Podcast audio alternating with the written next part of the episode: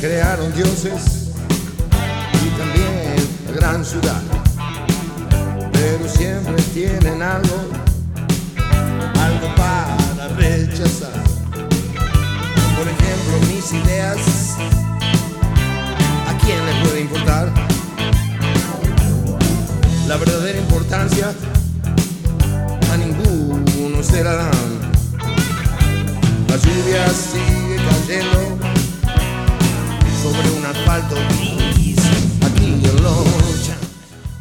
Buenas tardes, buenos días, buenas noches. En todo momento siempre es una buena ocasión para escuchar este programa. Bienvenidos a todos queridos amigos en el Día de la Música, conmemorando, recordando el cumpleaños de quien fuese uno de los grandes músicos que dio la República Argentina. Y obviamente quiero saludar a mi amigo músico, el señor Andrés Robles, que se encuentra del otro lado de la periferia del planeta, haciendo esta, este programa tan hermoso que se llama Punto y Aparte. Hola David, querido, ¿cómo andás? Eh, te saludo desde acá, desde la fría Barcelona, desde la fría comunidad de Cataluña, con los, mm, una temperatura cercana a los 7-8 grados.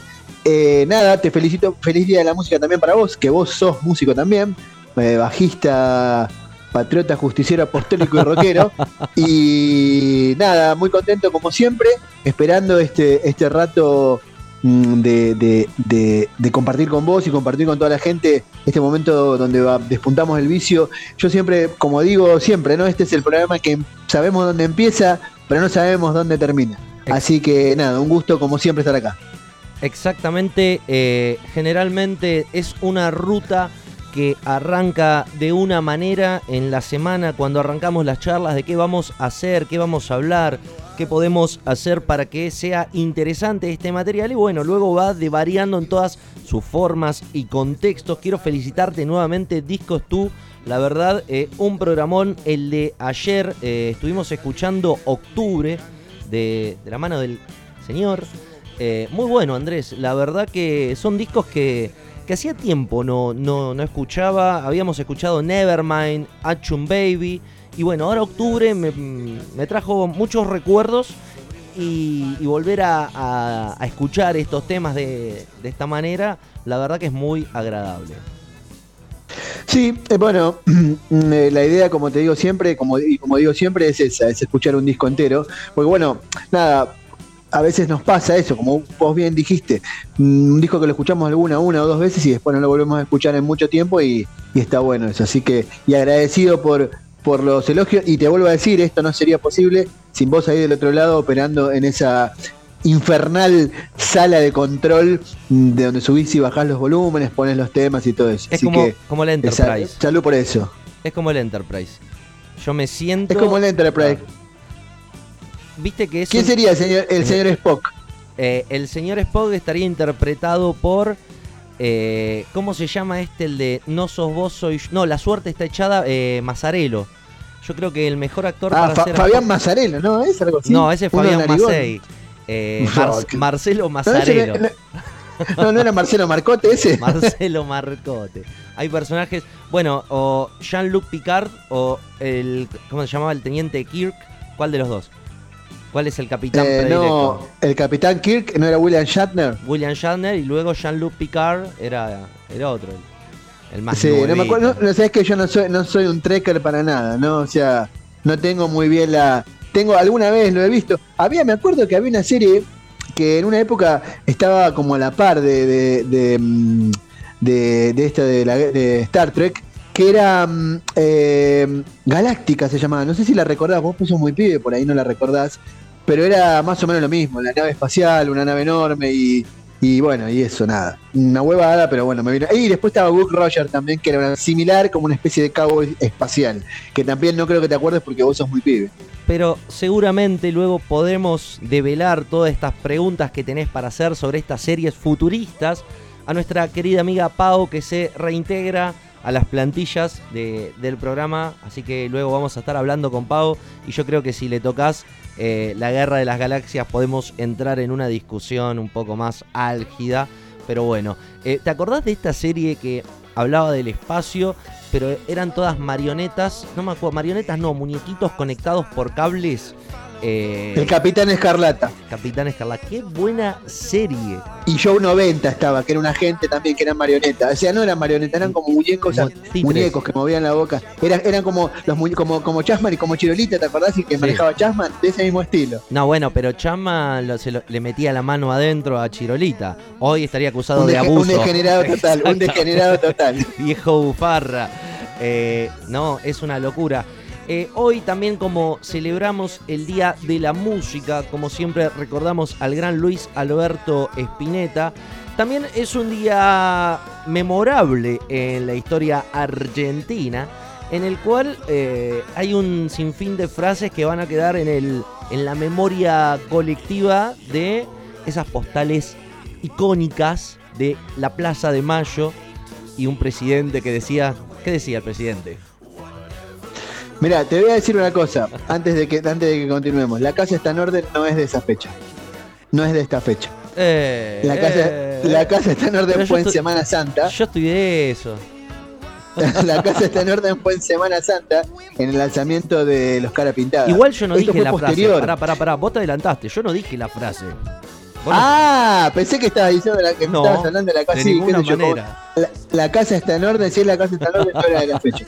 Pero, pero bueno, es en, el interreño entre eso, entre la casa está en orden, lo que sucede hoy, el 23 de, de, enero de 1989, y después vendrá el último lanzamiento en diciembre del 90, eh, que será, creo que si no mal no recuerdo, el 3 de diciembre del 90, que será el último alzamiento, la última así intentona militar. En el medio pasó todo esto de lo que vos estabas, el hecho histórico que estabas hablando, si querés seguirlo vos o, te, o nada. no, no, es, vamos, a ver cómo... Son cosas de las que vamos a hablar a lo largo y tendido de este hermoso ciclo, porque son cosas que están buenas. Eh, traerlas de nuevo, no como una cuestión histórica del año 1924, eh, sino como un hecho cotidiano de la vida que bueno, que cosas que pasaron, no hay que, no hay que olvidar. También vamos a, estar repasando un poco la vida de, no repasando tipo revistas, viste, N esta persona y se puso de novio con... No, no, no, vamos a hablar un poquito de este personaje tan particular, tan tan controversial, por así decirlo, el señor Ricardo Iorio, me gustaría hacer un, repaso de, este personaje que se fue construyendo a lo largo de, varias décadas.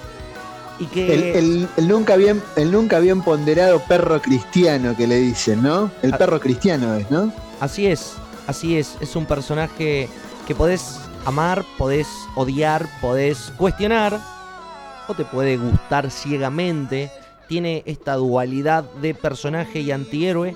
Así que bueno, estaba Tapiola eh, repasar un poquito desde lo musical y quizás también desde eh, el análisis que yo soy una persona que me gusta mucho la música de, de Iorio en, una época hermética, alma fuerte, luego me fui alejando un poco de, las producciones que, que, lo van a hacer solista me pelejando, no, no, no le presté ya directamente atención luego de una etapa de alma fuerte cuando ya sufre cambios. Pero me, llamó la atención cómo va madurando este personaje. Ahí está la palabra, personaje. Y cómo, cómo se transforma. Así que en el programa de hoy también vamos a hablar de, estas cosas. Y bueno, y luego tenemos la, columna de Pau, como siempre, que nos trae lo más interesante del octavo arte que no son las artes plásticas ni las artes las artes simbólicas. estamos hablando... Ni las marciales tampoco, ni las, marciales tampoco, aunque, aunque las marciales hay muchas buenas películas. Yo era siempre me daba como un poco de vergüenza, perdón que te interrumpí, pero me eh, metiste en las artes marciales. Hoy estaba haciendo zapping por acá en un canal de los de acá y me encontré con una película mm, Policía Internacional eh, de Bruce Lee. Y recordé que las películas de, artes marciales, a mí cuando era pibe me volvían loco. No sé por qué, porque hoy, la vi con otra, con otra, con otra edad ya y con otro. Miré un rato, no me la miré toda entera. Y la verdad que eran muy malas, muy mal actuadas. Aunque verlo a Bruce Lee ahí en el escenario era, bueno, nada, verlo ahí actuando era, era una maravilla. A mí por lo menos me parecía maravilloso. Viste que no se pegan de en serio. No, pero igual él tenía un carisma, era una, era una cosa de loco. A mí me encanta, de hecho, siempre hasta, hasta grande, bueno, tuve postres, tuve remeras, porque la verdad que para mí era, era, era un ídolo. Una huevada, ¿no? Cosa de pibe, pero bueno, no sé si tenía mucho que ver, pero mm, vino, vino perfecto porque cuando dijiste artes, me acordé, artes marciales, tengo que decirlo, lo había pensado. Creo que, que conocí más que nada a Bruce Lee por la película Dragón, que es la historia de él. Eh, Dragón se llama así, la historia de Bruce Lee, la vida de Bruce Lee. Y, sí, realmente es un personaje entrañable, ¿no? Luego me, me, contaron un par de cosas sobre la filosofía de su arte marcial y, y, la postura que tenía. Como siempre hablamos y mencionamos esta cuestión de por ser asiático, eh, le costó entrar al mundo del cine como un protagonista. Eh, siempre nombramos a Lee, nombramos a. Sí. No, lo que te iba a decir, lo que dijiste que por ser asiático, vos te acordás de la serie Kung Fu. Claro. La serie Kung Fu estuvo. Eh, el papel se lo, lo, habían pensado para él. Lo que pasa es que, bueno, el estudio eh, yo no sé si era Universal, no, no, no recuerdo ahora, lo, lo vetó por, porque era muy oriental. Y terminó siendo David Carradine, que era un americano que, nada, que tenía, que tenía los ojitos un poco achinados. Disculpame, ¿cómo sos muy oriental? O sea, ¿sos oriental o sos occidental? O sea, que era más, más chino que los chinos. Nació dos veces en China. No, vos fíjate, mira, ¿vos te acordás del hijo de él, Brandon Lee? Era uruguayo. haciendo una, no, no, lo que te quiero decir es que estaba occidentalizado, que era mm, los rasgos ya no eran tan marcados orientales porque estaba este mm, era un de hijo digamos mm, multicultural multirracial que la madre era era era caucásica y él era asiático entonces el, chico salió como un poco más aceptable para lo que por eso se, ahora ya no a ver ese prejuicio estamos hablando series de los 70, no más, de 60 y pico, 70. Pero lo que le pasó a Bruce en eso fue que, y eso lo, afectó muy mal a él, em, fue el tema ese, que lo, vetaron de, de, la serie Kung Fu. Fíjate una ridiculez, ¿no? Kung Fu porque lo pusieron a David Carradine, que, a ver, la serie, no sé si vos la recordás, Pequeños Saltamontes, pero yo la, yo la, recuerdo mucho, a mí me dieron una serie, una de mis series favoritas cuando era joven, cuando era niño, y, y el actor era bueno, la serie era buenísima, ahora si te pones a pensar, en realidad no era muy chino que digamos. Capaz que tenía los ojos un poco achinados porque se levantaba de dormir la siesta antes de hacer la pena, antes de empezar a hacer grabar las escenas. Porque en realidad no era chino ni, oriental ni nada, ¿viste? Lo bueno que tiene esta serie, hay dos, hay dos eh, versiones con David Cardan, que está la primera de Kung Fu, que es muy buena porque ahí tenemos a un David joven, eh, que con un movimiento le pega una patada a seis personas, le saca el arma rescata a la chica y les da una lección del Tao eh, a los maleantes que, se van corriendo, porque nunca, nunca usaba eh, la violencia para matar, siempre. Y después está la otra, que es con el hijo que es policía, él ya está en Estados Unidos resolviendo a lo Chuck Norris, viste, eh, devenido en Texas Ranger, lo, algunos vericuetos de la policía. ¿Te imaginas hoy en la comisaría descentralizada de Varela, un David Cardan solucionando estos problemas? Afortunadamente, afortunadamente no vi esa segunda versión. La verdad, afortunadamente lo digo porque me quería quedar con la primera. Y sí, lo que decís vos era así, era ese, esa serie era, era eso, era como la no violencia y además, a mí lo que me gustaba mucho eran los flashbacks, cuando volvía a, la parte de que él estaba en China todavía y, el, y el maestro, el, que sería como el sensei, no sé si decirlo así, porque no, capaz que no es y estoy hablando huevadas. Es una canción muy todavía con, de las pastillas la abuela. Sí, también el sensei es el sensei de, de, de Karate Kid, de, Armate uno, de, de Cobra Kai. No, lo que te quería decir es que em, lo que me gustaba más en, eso, en eso, los, flashbacks que tenía la serie, que nos llevaba para, la, época cuando él todavía estaba en China y todas las enseñanzas, y que después salieron muchos memes, ¿no? O sea, eh, había uno que decía, maestro, ¿por qué no, no apruebo las materias? Y el maestro le decía, ¿has visto el amanecer en la, en la montaña? Sí. ¿Has visto caer la bruma en el mar? Sí. ¿Has visto eh, volar los pájaros en el horizonte? Sí, eso bien, bueno, si estuviste viendo todo eso no estuviste estudiando y por eso desaprobaste las materias. muy bueno, muy bueno. Eh, ¿Sabes qué? Con el paso del tiempo, después vamos a hablar en, esto, en, el, en el bloque de cine. Te quiero contar que tengo un nuevo héroe, una nueva persona que a partir de ahora, junto con Julio Chávez en El Oso Blanco, junto con Bruce Willis y su Yippee Motherfucker, van a formar parte de mi colección de héroes que, meten miedo. Eh, te quiero contar del señor Dorón, este personaje. Dorón Cabilio, lo amás. caíste en la trampa. lo logré, te hice caer en la trampa de Dorón Cabilio. La verdad que impresionante, impresionante. Eh, para, te tengo noticias, te, te, te tengo noticias. Está confirmada la siguiente temporada. Y creo que confirman dos, o sea, confirman la siguiente y una más todavía. Así que nada, yo estoy ansiosísimo porque ya hace como un año que no veo la, la, que terminé, que terminé de ver, un año no, unos meses, pues sí, un año era que terminé de ver la última temporada de, de, Fauda. Y, ahora está por, me, acabo, acabo de leer hace poquito que bueno, que ya está confirmada la tercera, que ya está, se está ahora terminando de, de grabar. Lo que pasa, bueno, se paró, viste, con todo esto en la movida del COVID. Y que aparentemente ya tienen lista una más todavía. Así que nada, a esperar, porque era. Y vas a ver que cada vez te vas a quedar, te va a atrapar más porque es así. Sabes que es muy bueno eh, este tipo de, series que muestran, es verdad, un conflicto que, estaría bueno eh, hablar un poco sobre esta cuestión. Hoy vamos a hablar de Ricardo Iorio y tiene mucho que ver con esto de los judíos, los palestinos, eh, este pensamiento en contra, a favor que se va generando y lo que es la, la inteligencia y los servicios secretos que, bueno, que los podés encontrar en la esquina de tu casa. Señoras y señores, esto es... Perdón, yo también te quería, quería agregar, discúlpame que te haya interrumpido. yo voy a hacer una...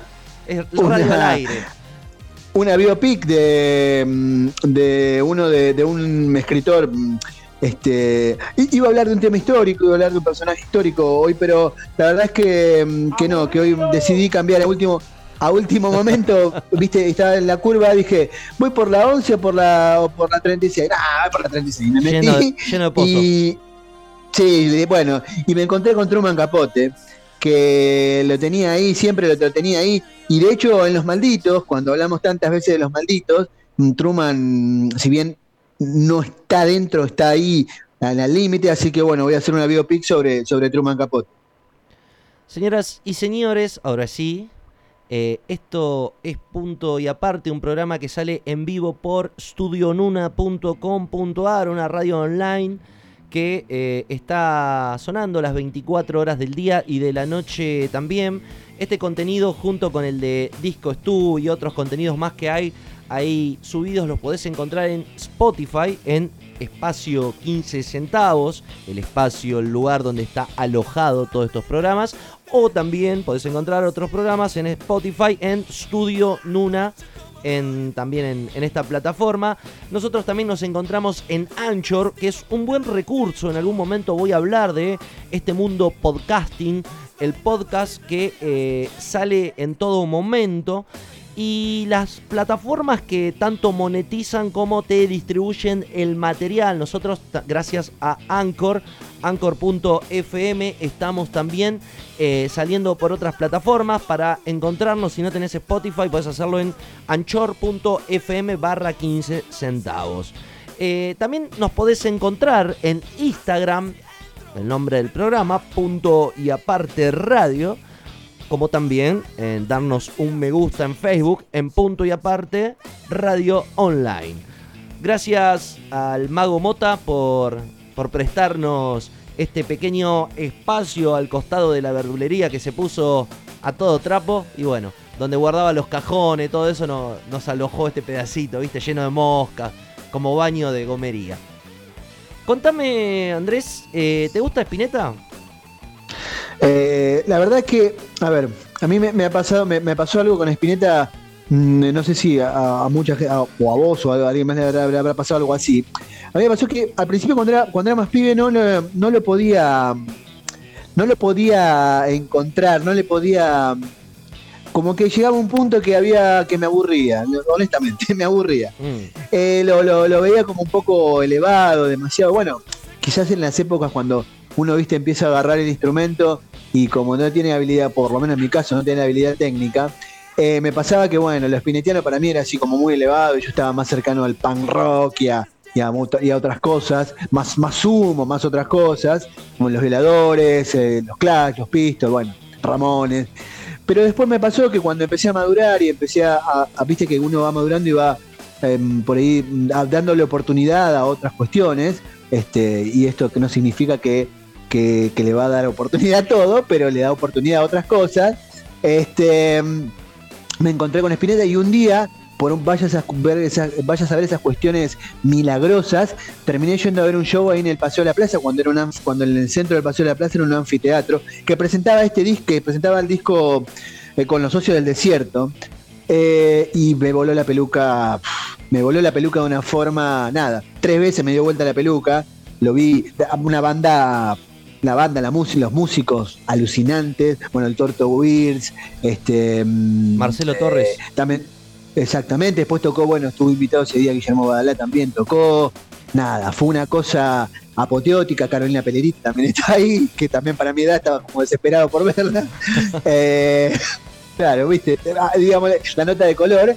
No, y la verdad es que sí, el flaco es, este, al final terminé cayendo en el embrujo del flaco y, y por momentos a veces me pongo a, no sé, hay días que vuelvo a Arto, por ejemplo, a Arto y lo escucho, lo escucho completo y digo, uff, había que hacer eso en esa época, había que decir, había que meterse, había que. Nada, la verdad que es este.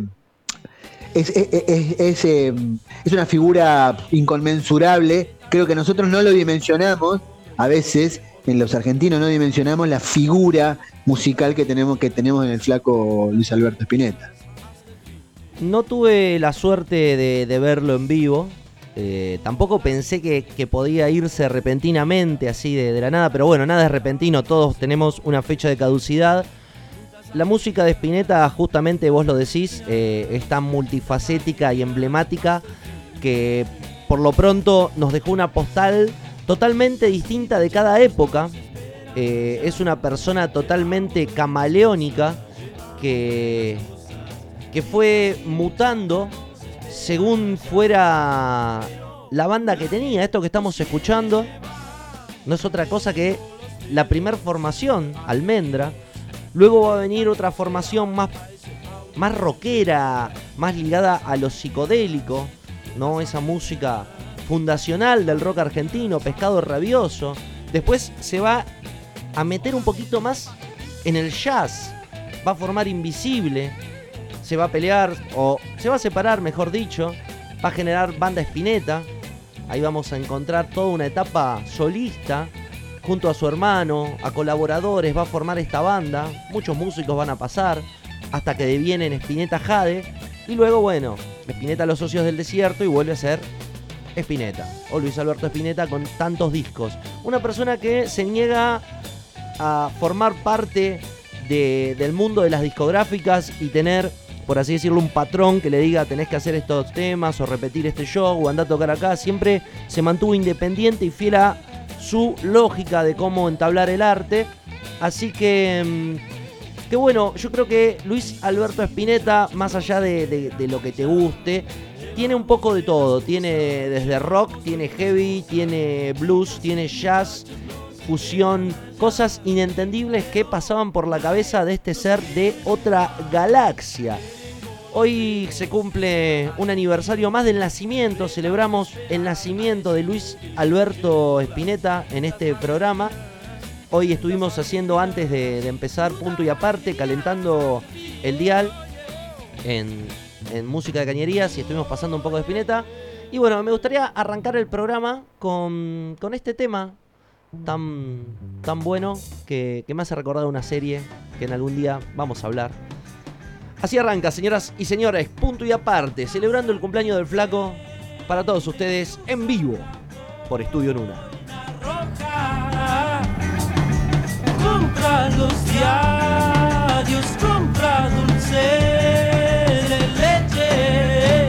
Mm, hacia el sur, que allá te irá bien.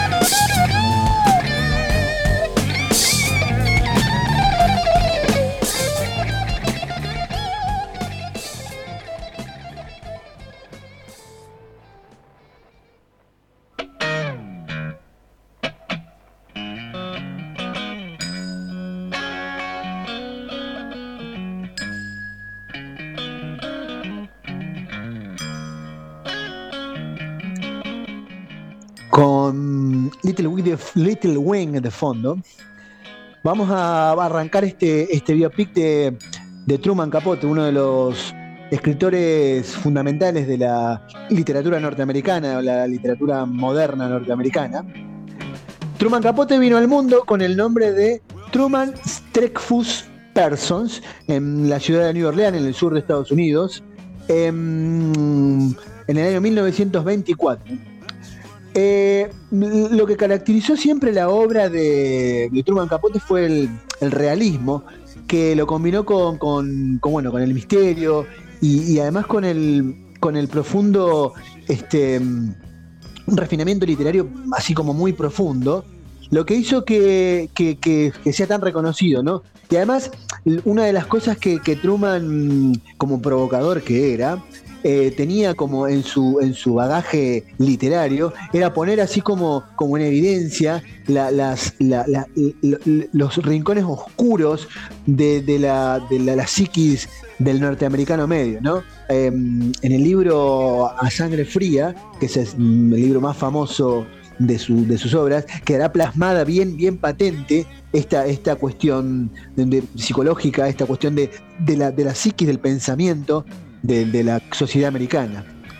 su vida, mm, su infancia aparentemente no fue muy, no, no fue una infancia muy feliz. Eh, mm, tuvo padres divorciados de muy joven. Pensemos que en esa época, en los años 30, cuando él, sus padres se divorciaron, no era una cuestión, una cuestión más bien vergonzante para la gente, ¿no? Ser hijo de, un, hogar de padres separados. Eh, fue cambiando de lugares de residencia en el sur de Estados Unidos, lo que le hizo tomar mucho y adquirir mucho conocimiento de la, de la, mm, de la forma de vida, de la idiosincrasia del sur de Estados Unidos, lo trasladará, lo trasladará después a su, a su literatura.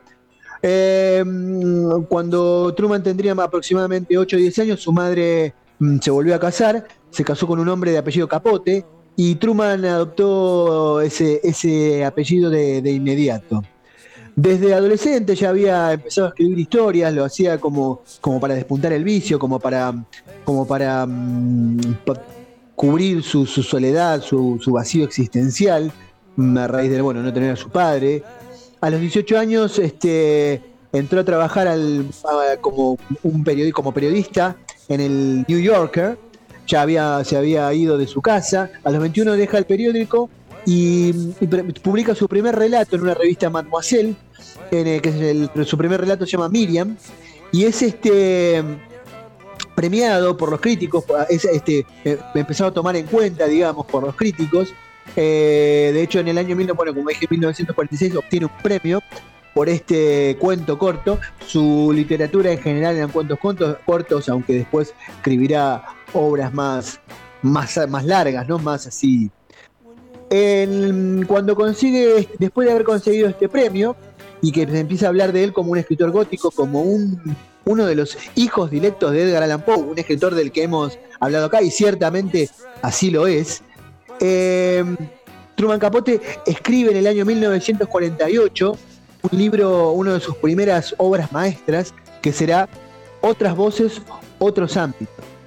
Esta novela tendrá un profundo, profundísimo impacto en el ambiente literario de, la, época, eh, porque más, más allá de, la, obra en sí, lo que trasluce la obra es mm, una cuestión que, la sociedad americana en ese momento todavía, estamos hablando de hace, de 1948, ¿no?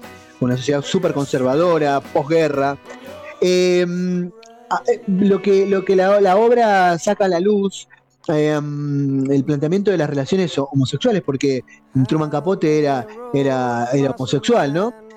Y, y esto le trae así como como la, obra mm, la ve como se, empieza a ver como digamos la obra tiene un tinte autobiográfico no que, está mm, em, eh, rodeado digamos o, adornado con, la exposición de sus de sus vivencias de infantil no la obra trata de, Joel de un niño de un niño solo que, está buscando a su padre en el sur profundo de Estados Unidos y que termina por en Nueva Orleans termina por elegir a un travesti como su figura paterna.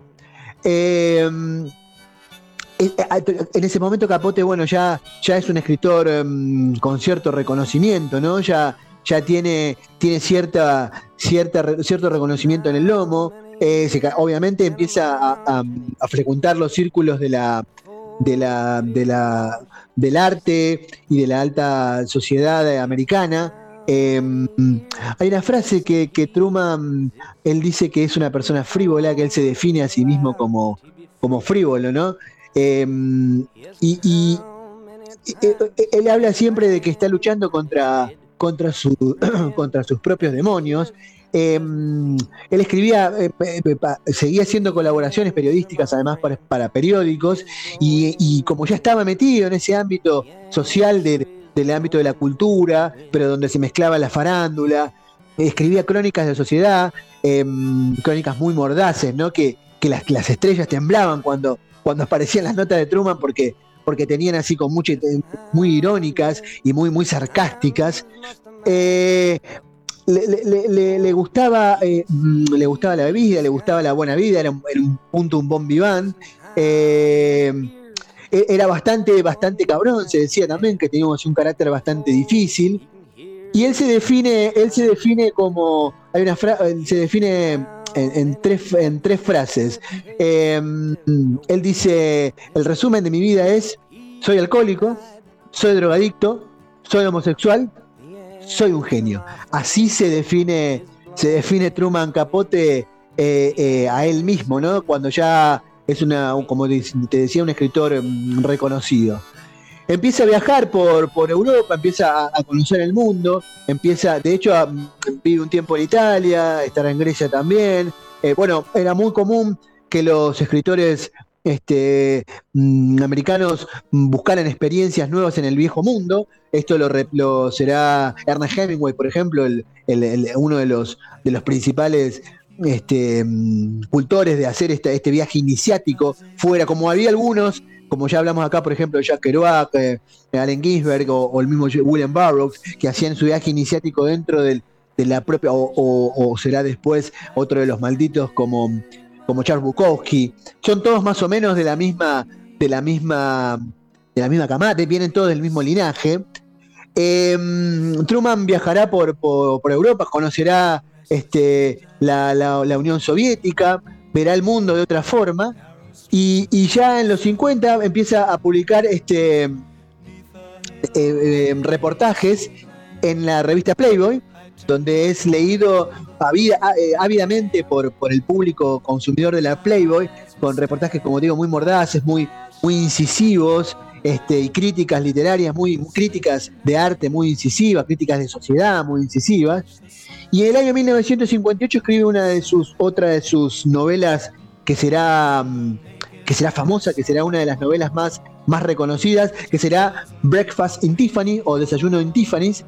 Eh, tres años después de que saldría esta obra, en el año 1961, Blake Edwards adaptará, hará una adaptación de, esta, de esta obra, la llevará al cine, que la protagonizará la, hermosa, etérea, inolvidable Audrey Hepburn. Eh, el relato de, de Breakfast in Tiffany va más o menos por ahí de una chica de, una clase social media baja, pero sofisticada, con, con, con que, digamos que es aparentemente, según lo, lo, que deja traslucir la obra, habría sido una vecina de, Truman.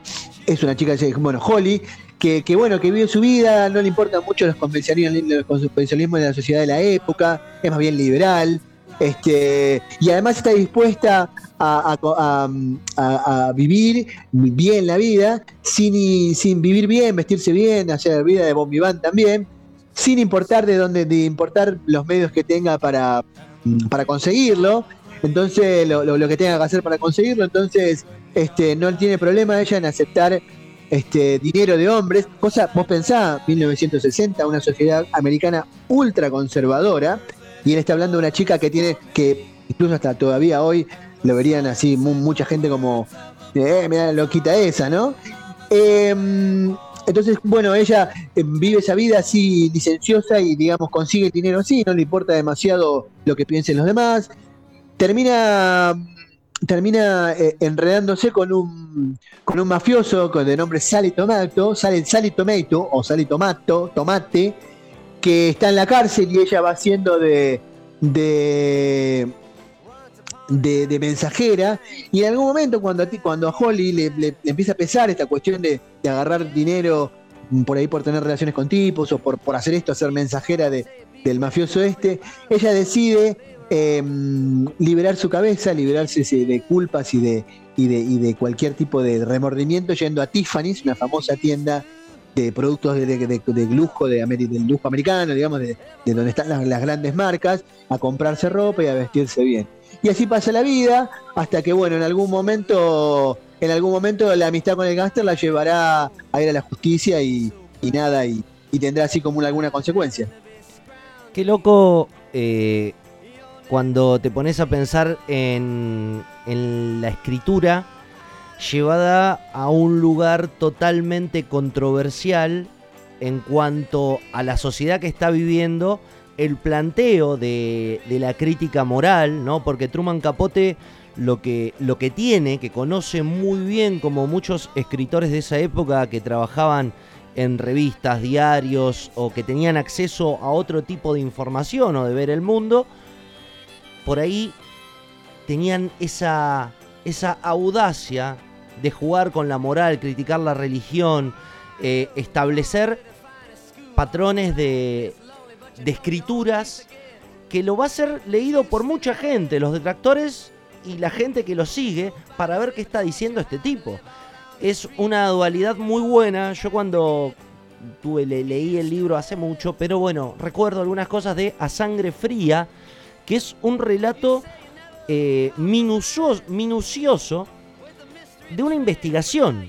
Es una investigación que, se va realizando en cuanto a un asesinato de una familia, que no había pruebas aparentes y que la policía, como siempre, demostrando su, obsoleta forma de trabajar e investigar, él va rearmando pesquisas y bueno, conlleva a eh, lo que sucedió hoy, la, el, fin de, de la obra y que encuentran a los delincuentes y bueno, una obra muy buena que tiene un detalle.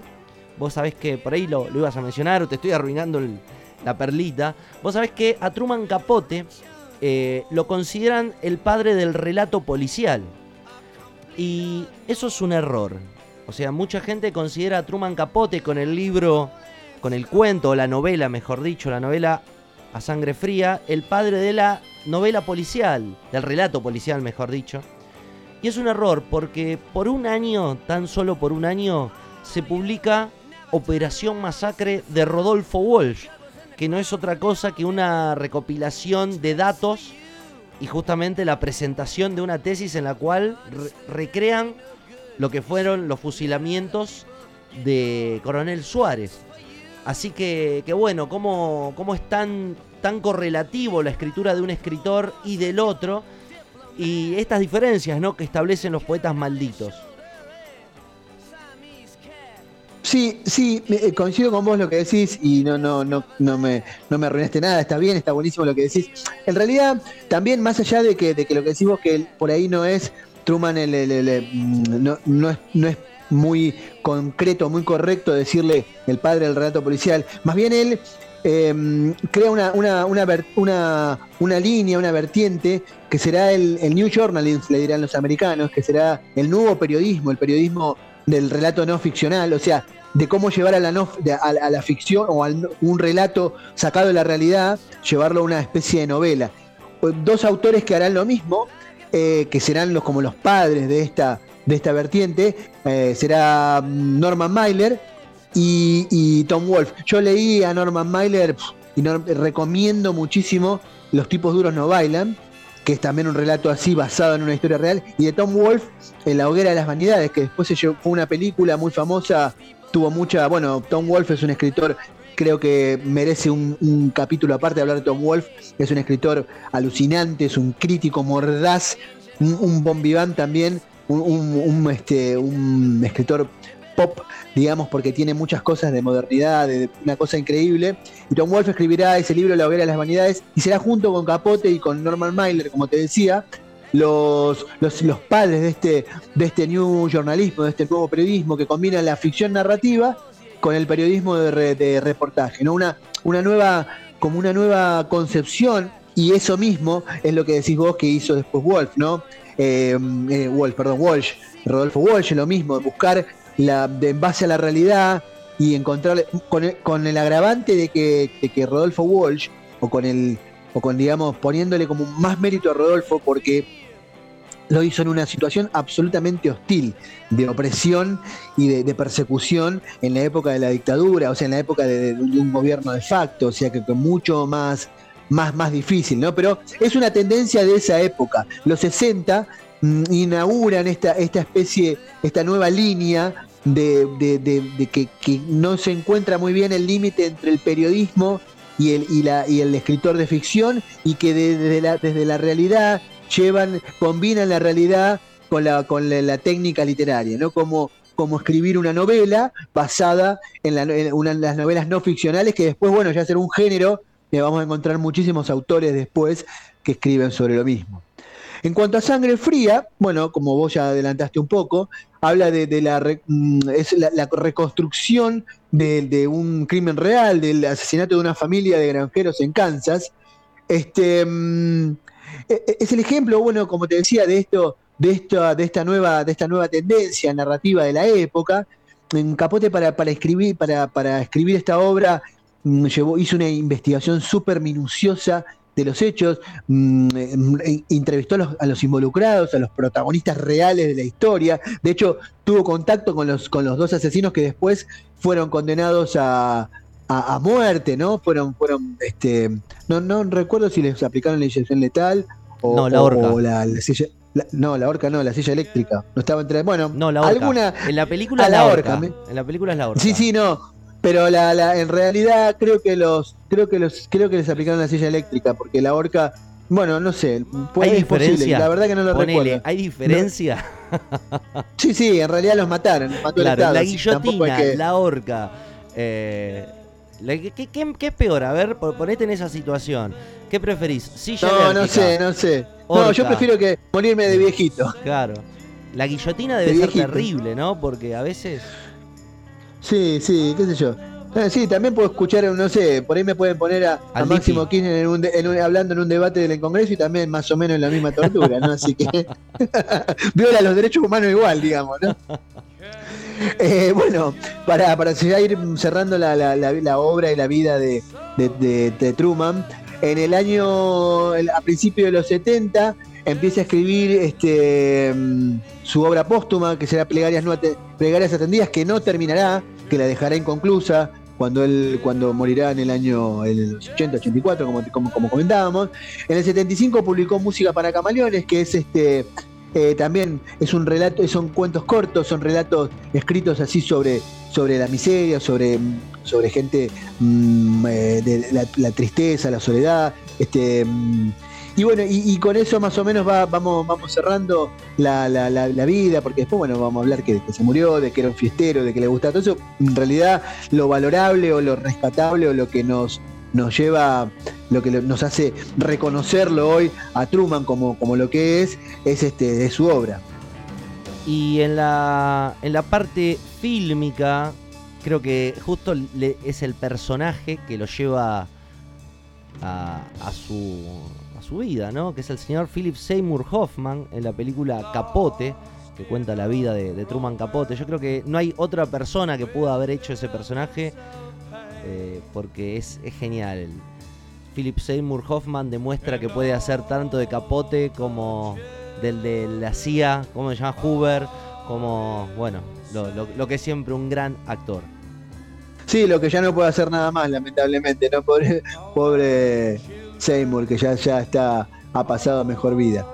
Eh, nada, bueno, básicamente esa, esa es la, vida de, de, de, Truman Capote, la obra, ¿no? Literaria, bueno, recomiendo mucho eh, otras voces de otros ámbitos, yo la he leído, me ha gustado mucho, Sangre Fría también la he leído, le ha gustado mucho. Tengo hace un tiempo dando vueltas por ahí, em, eh, plegar esa tendida, lo tenía dando vueltas por ahí, pero bueno, nunca lo, lo, lo, pude, lo pude leer, o nunca, viste que a veces decís, tengo este libro para leer, lo tengo ahí y no lo leo, bueno, por una cosa por la otra, no lo he terminado de leer. Y bueno, nada, y, y, y si quieren ahondar, el que quiera, el que esté interesado, también puede después de que pase por Truman, puede ir hacia Norman Mailer, puede ir a, a, a, Tom Wolf y puede ir a William Faulkner, o, o y después pasar ya a, William Barrows y terminar por ahí en, en, Charles Bukowski. Y, nada, y no se va a aburrir porque la verdad es que la literatura americana nos ha dado, la literatura norteamericana nos ha dado eh, una serie de escritores brillantes ya desde Edgar Allan Poe que hablamos eh, hace unos cuantos programas, hasta pasando por, por Truman y bueno, y, toda esta serie de, escritores este, tan, tan famosos y en un punto escritores malditos, ¿no? Escritores de, que los podemos poner cercanos a esa, a esa, a esa categoría que hemos hablado una vez de los de los malditos. Así que bueno, nada, los que espero que, que alguno se interese por esto y la verdad es que no van a perder el tiempo, yo se los garantizo. Uh, todo esto hay que leer. ¿Para cuándo es? Si no, buscalo en Te lo resumo. Capaz que lo encontrás en Te lo resumo YouTube, que te resuma sangre fría, ponele. Bueno, podríamos hacer una. No, hay que leer mucho. Yo la, la verdad que ya estoy. No. Siempre es bueno eh, leer un libro, acercarse a la ciencia ficción, a la novela. Eh, hay una novela gráfica que también entra quizás dentro de esta cuestión fantástica, pero que denuncia un poco lo que estaba sucediendo, lo que iba a venir, que es El Eternauta, Héctor Germán Ostergel. Eh, siempre es bueno acercarse un poco y entrenar un poco el músculo de la cabeza, que, que mal no hace. Sí, seguro. Siempre yo, yo eh, incluso yo he abandonado el libro físico hace mucho tiempo ya porque la verdad es que, viste, en una época me, no tenía, viste, el problema, no me, no me hacía problema andar con un libro bajo el brazo porque, bueno, iba de un lado a otro, pero ahora la verdad es que a veces, viste, después eh, descubrí que descubrí el tema del libro de bajarte los libros al celular o a la tablet y está buenísimo porque en cualquier lugar tenés el libro ahí. Así que bueno, eso es otra. No, otra, otra. no, no, ah, yo te vuelvo a decir. Punto en contra. No, no. No, para mí, yo al principio pensaba lo mismo. Me pasaba lo mismo con, con la música. Porque, a ver, es mi opinión, ¿no? No te, digo, no te digo del VHS, no te digo de volver al VHS, ni del disco de pasta, ni nada. No te digo eso. Pero el libro gana a PDF, amigo. No, no, pero no es PDF. Yo te los compro, los, los bajo del, del Google, Google Libros, de, del Play Libros, y he leído cosas buenísimas y las he leído. Eh, mira, eh, me está, hace un tiempo estuve, dije, siempre tuve ganas de, le tuve ganas a Historia de la Revolución Rusa, de Trotsky. Y un día dije, lo voy a bajar, lo voy a bajar. Bueno, para bajarlo del PDF era una bosta. Lo compré, lo bajé en cinco minutos, lo leí súper cómodo cuando quería y la verdad es que te vuelvo a ver, para mí, ¿eh? el libro, este virtual. ¿Eh? No, no, no, no. No, lo que pasa es que la pantalla, ya la luz, me molesta mucho, no. Para mí no, pero tiene modos, te pone, te, pone una pantalla anaranjada para la oscuridad, que no te cansa. No, no, yo te vuelvo a decir, hace la prueba. El olor, el olor de la y página. Creo que es algo que se siente, es irreemplazable. son más baratos los libros virtuales, además. Este, los libros estos de que son más baratos que, que, que, comprándolos en, el, en la librería. Pero obviamente va en gusto. A ver, lo importante, como dijo eh, Luca Proda, no me vengan a ver a mí, cómprense el libro. Señoras y señores, esto es Punto y Aparte, un programa de cultura. De cultura que elegimos nosotros a consideración de nuestro chef que armó esta suculenta cena en la cual tenemos un poco de poetas malditos, música un poco controversial y todas estas dilaciones que vamos formulando a lo largo y a lo ancho de el tiempo que transcurre en este podcast que también pueden escuchar en espacio 15 centavos. Estamos escuchando un tema que se llama The End, por si no lo sabían, de la gran banda de Los Ángeles, California, The Doors. Estamos en vivo por studionuna.com.ar. Señor, señor, ¿le puedo pedir algo? ¿Le puedo pedir algo, señor? Diga, diga, diga. Deje esa canción hasta el final. Así será. Si querés comunicarte, descontrol40 arroba gmail.com. ¿Cómo dice el descontrol? El descontrol corre por tu cuenta, amigo. arroba gmail.com. Seguinos, estamos en vivo. Por studionuna.com.ar. Esto es punto y aparte. Déjanos tu mensaje. Come on.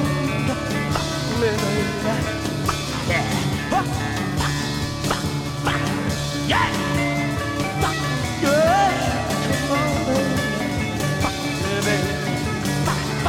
Whoa, whoa, whoa, yeah, fuck, yeah, yeah. Come on, uh, uh, uh, uh, yeah. Oh.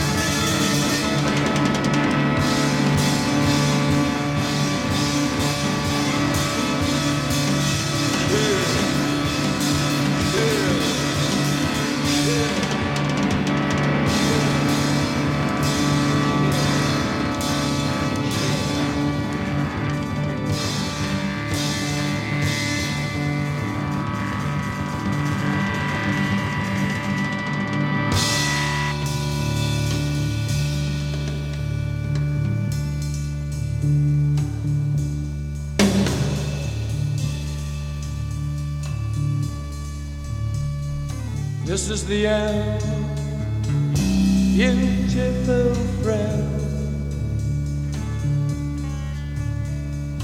This is the end, my only friend. The end. It hurts to set you free, but you'll never follow me.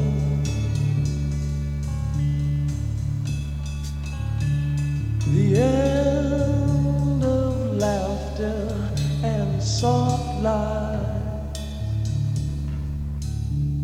The end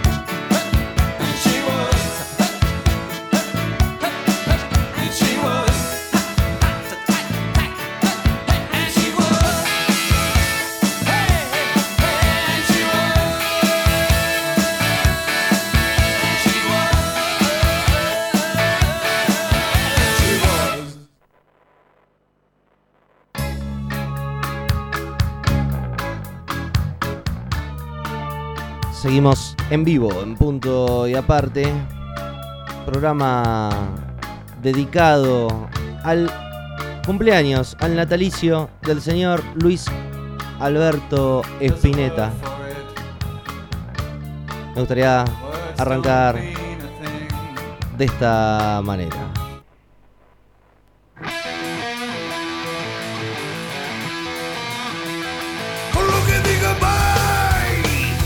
Y así debería llamarse este bloque.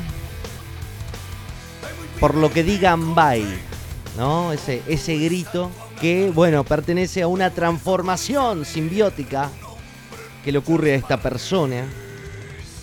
Que si nos ponemos a analizar un poco la personalidad de Ricardo Iorio, vamos a encontrar una cierta dualidad de, de personas que conviven y que están en un lugar, eh, en un mismo lugar, pero fuera, fuera de contexto. Pero esto, esto no, no lo es todo, esto es simplemente un adelanto, ahora sí. A continuación vamos a hablar de Ricardo Iorio, ahora lo que interesa. Señoras y señores, luego de dar una batalla pelo a pelo, codo a codo, en un aislamiento campo de concentración en las afueras de Ohio, Missouri, Florencio Varela, queremos saludar a nuestra amiga, señorita Paola Batista del otro lado, agitando los sables láser de aquí para allá. ¡Estoy viva! ¿Estás viva, Pao? Tengo el láser, tengo el láser de Kylo Ren. Se lo trajo Papá Noel a mi hijo. El sable de Kylo Ren. No, no, no, esto, esto es increíble. Acá también, acá también. Esto es increíble. Quiero contarles a la gente que mientras estamos escuchando música, dos personas que estamos, eh, Paola y Andrés, están blandiendo sus sables láser en vivo. Pero bueno, la magia de la radio que, que hace que uno se manije. mi- Mirá mi mate. ¿Qué es un Darth Vader? No, No. es un Kylo Ren. Ah, no. no. Qué ignorante que sos, chabón. ¿Por qué decís esas cosas? Para Por mí, favor. si es negro Me- y- si, si tuviese, si te tuviese a mi alcance, te doy con el sable de Kylo Ren, por burro.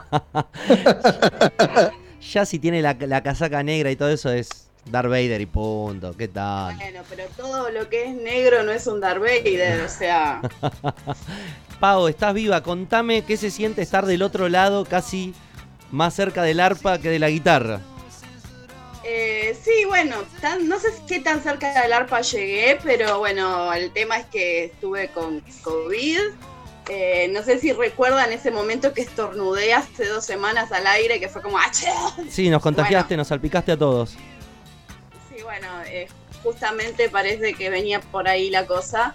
eh, y luego también cayó Nahuel y, y- y bueno, pero estamos, estamos bien ahora. Yo me siento bien finalmente hace ya 14 días eh, que la vengo pasando. Bien, bien. Sí, yo, yo lo tuve en, en abril del año, de este, del año pasado, digamos, y también estuvieron, fueron días bastante fuleros, pero nada. Lo bueno es que sabés que ya estás inmunizada, así que después no pasa nada más, ya está. O sea, pues no depende a quién leas. Hay artículos que- de gente que se lo volvió a agarrar, pero bueno, igual.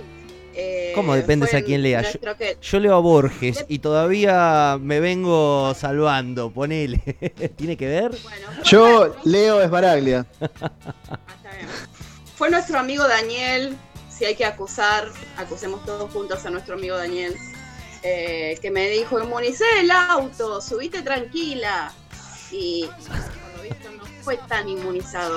O ¿Qué sea, no, no lo vamos a contratar para inmunizar cosas a Daniel. ¿Qué es inmunizar un auto? ¿Le das una vacuna? ¿Le inyectás petróleo líquido? ¿Suero de caballo? Supuestamente agarró un lisoform o alguna de esas cosas y lo vació en el auto, pero yo me lo contagié igual, así que.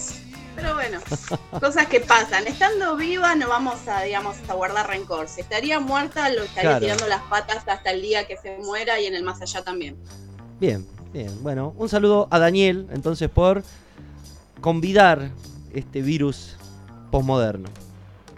Exacto, sí, sí, sí. Pero bueno, si estamos vivos está todo bien. Pavo, contame de qué vamos a hablar el día de hoy. Bueno, estuve buscando algo así como, digamos, con mi roce con la muerte. eh, actores que tuvieron roces con la muerte en el set de filmación. ¿Por COVID? Algunos salieron en las películas y otros, bueno, no salieron los accidentes en las películas, pero tuvieron accidentes en vida. Bueno, Yo recuerdo cuando era pibe Big Morrow, el actor de combate, que murió con el aspa de un helicóptero, que le pegó el aspa de un helicóptero en la cabeza. Bueno, y después este Brandon Lee también, bueno, hay nada, una, una serie. Y acá en Argentina hubo un, un actor, ¿no? Que también murió haciendo una, haciendo el zorro, ¿no? Era. No, eh, el actor trabajó con, eh, con West Side, esperá. El Fernando Lupi y el otro Ese era mismo. Pierri de apellido, eran detectives de señoras. Le explotó, vendría a ser eh, un arma que era de mentira y le explotó en la mano y lo operaron todo, pero falleció. Salió en todos lados eso cuando yo era más relativamente pequeña. Yo ya era un hombre grande, igual parece. No debemos tener tanta diferencia de edad. Bueno, no, no, es verdad, es verdad. es verdad. Pero bueno, pero, pero me acuerdo, me acuerdo de cuando pasó. Bueno, acá son actores que no se mataron, que sino que tuvieron as- algunas situaciones eh, peligrosas. Eh, por ejemplo, ¿cómo es que se llama esta película en castellano? Porque yo siempre miro los nombres en inglés de las películas. Eh, The Expendables es la que están... está Los bañeros. Con, con- lo- los bañeros más locos. No, no, la, la que es que están todos los, las viejas... Los mercenarios, ¿no le dicen? ¿Los mercenarios? No, acá The, ¿No? The Expendables es como se llama en inglés. Los irrompibles, los. No, los irrompibles no. Los irrompibles eran. eran. Una película argentina eh, de Daniel Tiner. del, sí, delfín, delfín, delfín. Delfín, tiburón y mojarrita también, ¿no? los, los superagentes. The Expendables son las películas de Stallone que hizo con todos los actores de acción, que está, no sé, Jet Li, aparece Schwarzenegger, eh, aparece Dolph Lundgren, eh, Jason Statham, o sea, que es el que hace el transportador, o sea, todos los que fueron glorias de cine de acción aparecen en Bruce Willis, en, un- hace un- Bruce Willis también apa- o sea, aparece en algún momento. Claro, lo que pasa es que se pelearon con Bruce Willis y ya no lo llamaron más, aparentemente dijeron como que... Está, está eh, bueno, Dolph Lundgren es eh, Iván Drago, ¿no? Iván Drago. Sí, sí. Bueno, justamente en esas películas que hay tres, por lo menos, también aparece Antonio Banderas. Eh, o sea, todas las glorias viejas. Y es casual esto, digo yo, pero ponen actores jóvenes acompañando a estas grandes glorias del cine de acción y siempre los jóvenes son los que los, a los que los matan. Porque, por ejemplo, aparece el hermano de, de Thor, o sea, que espera, Liam Hemsworth, aparece y lo matan en la primera película. O sea, yo quería ver a Liam Hemsworth. O sea, está todo bien Claro, con eh. Pero- Loki, no duró nada ahí, no duró nada en Loki. Es eh, el hermano de Thor, pero el, el de la vida real, ¿eh? Liam se llama. Ah, yo pensé que me estabas hablando de, de Loki, el, el, hermano de Thor. Tom Hiddleston. No, Hiddleston. Ahí está, un genio, un genio total. Bueno, no ese, sino el verdadero y dura media hora la película. Me parece que los matan a los lindos porque no se quieren sentir amenazados. Es una teoría. Bueno, el tema es que Jason Statham, que es el que hizo el transportador, eh, estaban filmando y el camión se le quedó sin frenos. Cayó por un precipicio al mar con el camión. O sea, era un accidente grave, consideraría. Eh, pero bueno, como él es muy, es muy atlético realmente, o sea, no solo de facha, eh, salió nadando solo de- de- del camión y, y llegó nadando a costa solo y no le pasó nada, de milagro, pero podría haber sido bastante, bastante fatídica la situación. Así que bueno, Jason Statham se salvó justito. Eh, y en mi experiencia que me pasó de quedarme sin frenos, la verdad que no está bueno y, y con un precipicio Con un peor pre- todavía. a lo Uma Thurman grabando Kill Bill, ¿viste? Que se le quedó el auto también. Sí, sí, sí, también. Es verdad que se enojó mucho con, Con Tarantino. Tarantino. Se enojó mucho, sí. Bueno, Eh, en mi caso, yo me quedé sin frenos con el auto de Nahuel. es, un, eh, es un evento. ¿Y cómo frenaste? ¿Con la caja? Ahí mandaste. Eh, en realidad, me eh, tiré del había auto. como si, como tiré- si fuera la calle, tenía como una pequeña subidita. Había una avenida. eh, y había una pequeña subidita. Entonces yo no venía muy rápido. Mi amiga me decía frenar. Yo le gritaba, no tengo frenos. Oh, oh. Y, y la bocina no me funcionaba porque el auto de Nahuel tenía la bocina rota. Eh, entonces yo le hacía seña a los autos, no puedo parar, no puedo parar. Y mi auto, o sea, subió como un poquito el hocico del auto, no es el hocico, perdón, perdone mi falta de tecnicismo. No te alejes Eh, tanto del micrófono. poquito, No te alejes tanto del mic, que se va la voz. eh, bueno, subió un poquito el auto y, y, fren- y frenó como para atrás. Eh, entonces pudimos parar, pero el semáforo estaba, o sea, estaba abierto para los que estaban cruzando, no para mí, así que Qué Lo desesperación. comprendo a Jason Statham porque me, casi me pasa. Eh, igual fue algo más local, no, no tan internacional como el que se cayó en el Mar Negro. Bueno, pero viste que esta cuestión del CGI también, el CGI es esa, esa pantalla verde en la cual eh, se crean todos estos mundos paralelos, pone de manifiesto también eh, una falta de, preparación por parte de estos actores en, en cuanto a las escenas, ¿no? De, por ejemplo, a ver, vos tenías, te pongo una, una boludez, It nuevo y el It viejo. Eh, antes no había, no, no tenían toda esa tecnología y el payaso estaba actuado. El payaso literalmente era el actor. eh. Y era mil veces, perdón. Era, y era mil veces, era mil veces, a mí por lo menos entre IT dos, y en, o sea, el IT original y la IT nueva, me quedo con la IT nueva. Eh, con la IT, perdón, con la IT original, la IT nueva, sí, mucho efecto, pero lo otro así más bien tosco y está muy buen, mejor llevada, yo leí el libro, Tim Curry. está mucho mejor llevada, exactamente, está mucho mejor llevada la, la, origin, la primera película que la, que la versión nueva, para mí, ¿eh? ¿no? Obviamente. Lo, lo que pasa es que los efectos prácticos tienen su encanto. O sea, vos tenés el hombre lobo americano en Londres y vos tenés el hombre lobo americano en París. Tenés primera parte, segunda parte de una película con unos, debe haber unos 15 años de diferencia entre una y otra. Eh, y vos tenés que la que es en Londres ganó efectos especiales porque yo me acuerdo de haberla visto de chica y no podía dejar de mirarlo porque me encantan las películas de hombre lobo y al mismo tiempo sufrí una barbaridad porque me, paralizaba la sangre del miedo pero lo seguía mirando. Eh, y en cambio la que es hombre lobo americano en París eh, es todo CGI. No tan mala la película pero no es lo mismo. O sea, la, la- la vieja es la mejor. También quedarse con esa cuestión eh, de. Por eso te digo, VHS, DVD o. No, no, volver al pasado también tiene una consecuencia. Sí cabe mencionar que eh, ahorró mucho dinero porque antes para hacer un efecto especial, hacer una de estas cuestiones, se requería mucha inversión. Me acuerdo que en HBO pasaban el detrás de escena y por ejemplo tenías la Casa Blanca hecha a escala y ponele, la, la explotaban así nomás y después, bueno, creaban el efecto, toda la, la, parafernalia que hay detrás. Eh, eso genera también todo una... Claro, toda la parte de maquetas, o mismo también en Star Wars cuando, o en muchas películas cuando usaban pintura mate de fondo para hacer paisajes, o para pintar los troopers que estaban todos parados en línea en Star Wars y eran, eran pinturas, o sea, cosas que llevaban mucho, mucho trabajo a pulmón, o sea, no era solamente apretar un botón. Hoy cuando arrancamos el programa, entramos en, en una pregunta que por ahí puede generar violencia. No quiero que genere violencia, por favor. Pero, ¿qué hay de cierto o quién debería acá manejar la Enterprise? Y es lo mismo la nueva, genera- la nueva generación de Star Trek que Star Wars. ¿Son lo mismo? No, no, o sea, no. Ahí no. empezamos. Eh, a ver, yo de Star Trek no voy a decir que soy una gran conocedora, me gusta, he visto películas, pero tengo amigas que son muy fan de Star Trek, entonces no quisiera meter la pata y decir cosas que no son porque, ¿Kirk porque o Spock? mi muerte será bastante violenta y, y compleja. Eh, pero bueno, pero no es lo mismo Star Wars que Star Trek. Uno era, a ver cómo es que dice mi amiga, uno es ciencia ficción y el otro es fantasía.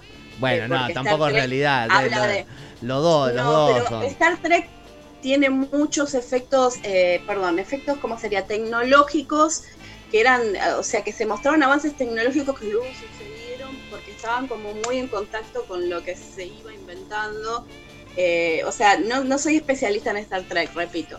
Star Wars es otra cosa, es una ópera galáctica, como dijo George Lucas, y es fantasía, es aventura, digamos, es, es algo positivo que termine bien. A mí me gusta mucho Star Wars. Coincido 100 por 100 por 100 por 100 con lo que decís. Star Trek, yo no soy tampoco, bueno, hoy hablamos, no sé si estuviste escuchando, pero estuvimos hablando de eso un poco de Star Trek. Yo no tenía mucha, nunca tuve mucha afinidad con Star Trek y, y sí con Star Wars y nada, no tiene ni punta de comparación. No, no, no hay, no, no, no.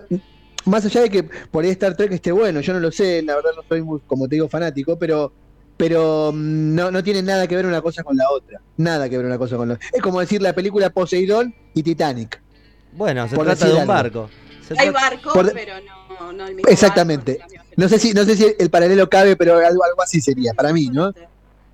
Podría ser, sí. Igual el reboot que hicieron hace un par de años, esta nueva línea temporal de Star Trek, eh, no es lo más, por ejemplo, amada por los fans en general, que aman, digamos, lo, lo más original.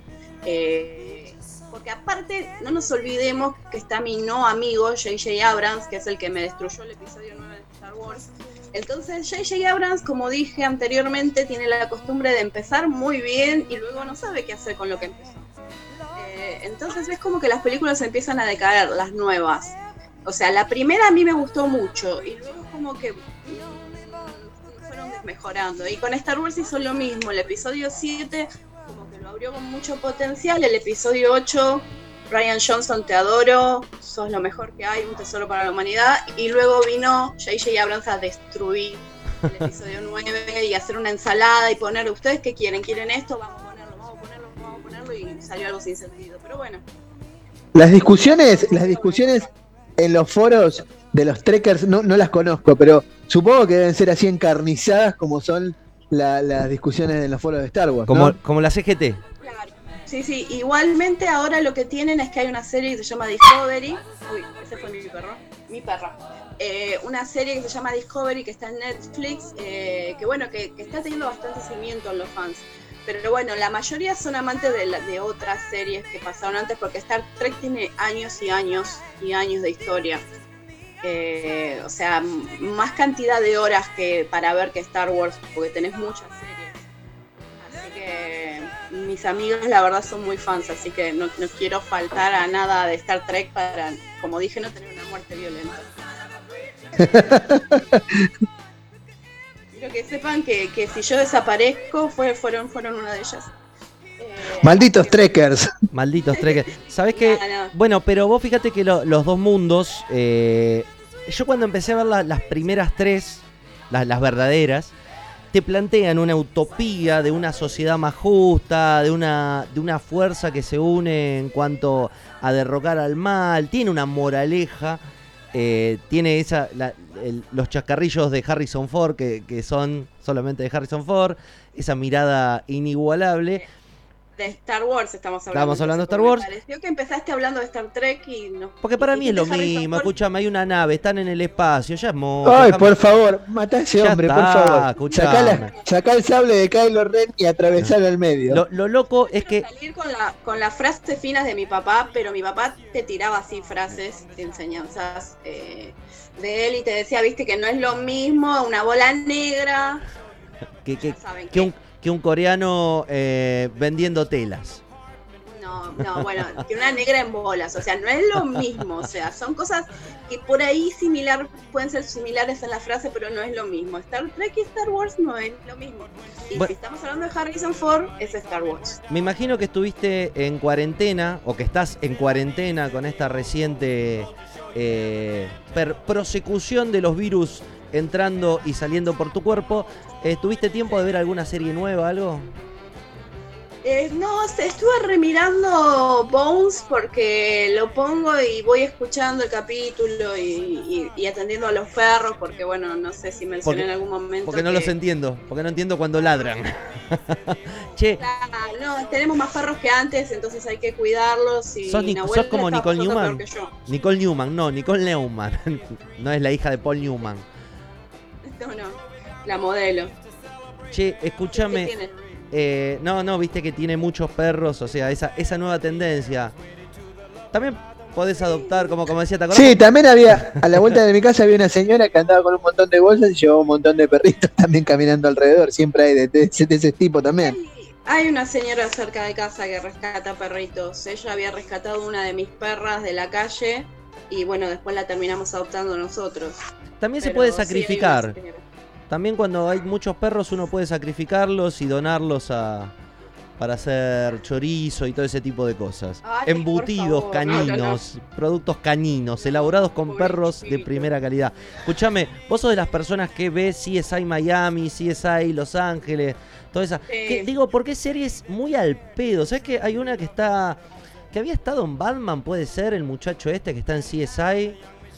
En Batman no, en una película. Sí, eh, espera.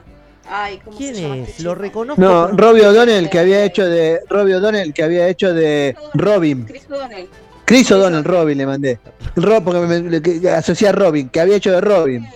El CSI, es un CSI. Eh, no, NCIS. NCIS. ¿Qué series para rellenar? Que siempre están. Yo digo, ¿por qué no repiten los Simpson con tanta facilidad así? También, también. Qué loco. Pero a mí me gusta CSI y también miro Bones, de Sí. vez en cuando la vuelvo a mirar porque es una serie que me Pero- gusta y como ahora está en Amazon, a mí me pone, me pone nervioso que roza la irrealidad por ahí de. Quizás en otros países es más común o, o normal. Eh, pero no sé, hay un asesinato y por ahí. Pero has visto debajo del zapato y tienen un super microscopio que, y ahí ven la dirección de bueno. donde. Para. O las cámaras Lo que. satisfactorio este tipo de, de- de- de series es que, que- que siempre llegan al asesino y Claro. en la vida real no están así. Yo sigo un blog de una youtuber que se llama Dinosaur Blogs, que es de acá de Argentina, que habla de asesinatos mundiales. O sea, no sé, un asesinato en España, un asesinato en cualquier parte del mundo. Y la mayoría de los casos no son resueltos, no se supo qué pasó con la persona, hay teorías, pero es más satisfactorio cuando terminan agarrando al asesino porque lo que querés saber es qué pasó realmente. O sea, necesitamos una conclusión. Es como empezar a ver una película y que se corte a la mitad. Claro, el- la, Eh, pero la- realidad. la necesidad de eh, que se haga justicia, que alguien pague, no importa quién, que alguien pague. Y por eso a veces es muy, muy difícil ver una serie. Estoy viendo Fauda, muy buena, estábamos hablando con Andrés, en la cual eh, te pones a pensar que ninguno de los dos tiene razón y las prácticas que realizan son terribles eh, en cuanto a volar niños, volar gente, matar. Y, en donde no hay un, un bueno y un malo. Si te pones a pensar eh, en este contexto, cuando hay dos villanos, uno en cada punta, viste estas series distópicas que se van generando, te, te propone otra cosa. Lo bueno justamente ahora es de que con tantas plataformas hay muchísima oferta de series, cosas muy distintas, o sea, por ahí quizás no tan dentro del estilo que se pone de moda, como por ejemplo lo que es CSI o Bones, que son del estilo forense. Hay de todo. Y está bueno porque hay para todos los gustos. Bien. Lo Eh, que quería agregar es una cosa antes Sí. que me olvide. Tengo una amiga que es de República Dominicana que nos está escuchando un saludo y quería muy mandarle un grande. saludo. Nos están escuchando en República Dominicana. Qué bueno, qué bueno. Se llama Casiria. Así que Casilia, si me estás escuchando, hola Casilia. Bueno, le mandamos un saludo muy grande desde, desde acá de Argentina para, para todo el, el planeta. Eh, bueno, Pago, muchas gracias por, por tomarte tu tiempo en este, en este pesar, pero bueno, se te ve bien. Eh, así que Estoy, estoy respirando, gracias a Dios, así que eso todo es lo lindo. importante. Eso lo- Eh, y espera, a ver, déjame decirte un accidente más, porque Ah, así, nos así- quedamos sin. Claro, sí, dale, por favor. Que nos Bueno, gusta eh, esto. Por ejemplo, ¿de casualidad vieron Correr o Morir? No sé si la conocen, es una de estas salas distópicas nuevas, eh, sagas Esa, distópicas esa la del, nuevas. la del muchacho que está en la facultad y que corre con la música de Carrozas de Fuego y que tenía que ganar y que... No, no, o sea, están en, en un lugar encerrados y tienen como unos laberintos y no pueden salir. Eh, bueno, eh, se llama Correr o Morir. Son varios libros y en un momento había muchísimo revuelo con la saga y después murió bastante eh, porque no fue fiel eh, a la película a los libros. Eh, pero bueno, pero el tema es que al, al protagonista principal se lo, lo atropellaron en la filmación de, de una de las últimas películas. No. Tuvieron que parar un año más o menos, porque lo, lo- lo- le pegaron duro. Eh, les dieron con un, con un auto cuando estaban filmando y hasta le, co- le causaron trauma cerebral. Fuá, ¿cómo y, y también creo que, no, no sé si, si es eh, Robert Pattinson, ahora, perdón, filmando el Batman, también creo que tuvo un accidente, ¿no? Tuvo alguna, una les- No sé qué fue lo que le pasó. Creo que tuvo algo. Y no cualquiera puede Aparte de COVID, que no, aparte de COVID, que tuvo COVID también y tuvo que suspender la filmación. Y después, este se llama Dylan O'Brien, que es el actor que comentaba recién. Y después, por ejemplo, a Viggo Mortensen en El Señor de los Anillos, en las, en las dos torres, hay una escena que tiene que ir flotando con- por el río. ¿Y qué pasa? Que era muy, era muy pesado su traje, más que había más corriente que lo normal, y lo tiró contra una piedra y lo mandó para abajo y casi se les ahoga. Eh, Bueno, Bela Lugosi, Bela Lugosi al interpretar a Frankenstein desarrolló una enfermedad en su espalda por lo pesado que era el traje. Eh, todo el armatoste que tenía que dar las grandes eh, jornadas de grabación llevaron a una deformidad que, bueno, luego, tiempo después, le va a causar uno de los pesares que lo lleva a la muerte. Bueno, Johnny Westmuller cuando hizo el primer Tarzán se volvió loco y terminó creyéndose que era Tarzán. De en serio, no, tremendo. Bueno, eh, Y bueno, y un- uno, uno más, Sylvester Stallone cuando estaba filmando Rocky cuarto, Rocky 4, cuarto, me Rocky salió. IV Perdón, es una, eh, una- una serie británica de- Cuatro, de, la eh, familia... que es la que está con Drake, co- como es con el ruso Iván Drago, eh, le pidió a Dos Lundgren que le pegue lo más fuerte posible, o sea, tratando de hacerse el canchero, onda, soy Stallone, pegame lo más fuerte que pueda, justamente a ese placar gigante que es Dos Lundgren. Eh, y tuvo que ser internado porque se le inflamó el corazón de lo fuerte que se le pegó. No, Eh, sí, creo que no fue una buena idea. no, no. Porque el otro lo tomó bastante en serio y le pegó en serio. Pegá, pegá que acá hay Rocky. Pegá que acá tenés Rocky. Pegá, pegá que no duele. Y bueno, dolió parece porque terminó internado. Así que. Y después, bueno, hay un montón de detalles así de accidentes menores. Por ejemplo, Como el de Kevin Volver Spacey. al futuro 3. Che, el de Kevin cuando- Spacey es un accidente menor. Eh, ¿Cuál? Kevin Spacey. Dice que tuvo un accidente menor. O con un menor, no recuerdo. Creo Con que... un menor. Sí, ahí ahí entendí, ahí entendí. Ahí entendí.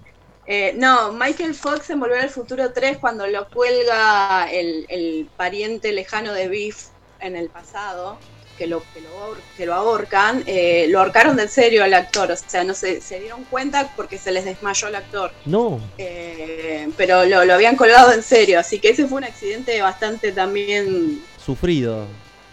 Bastante sufrido por Michael Fox, diría yo, que dijeron, se tendrían que haber dado cuenta porque no soy tan buen actor. ¿Ya palmó Michael Eh, Fox o no? ¿O sigue? No, no, está, está vivo. tiene Se retiró. No, ya se retiró definitivamente porque está cada vez peor.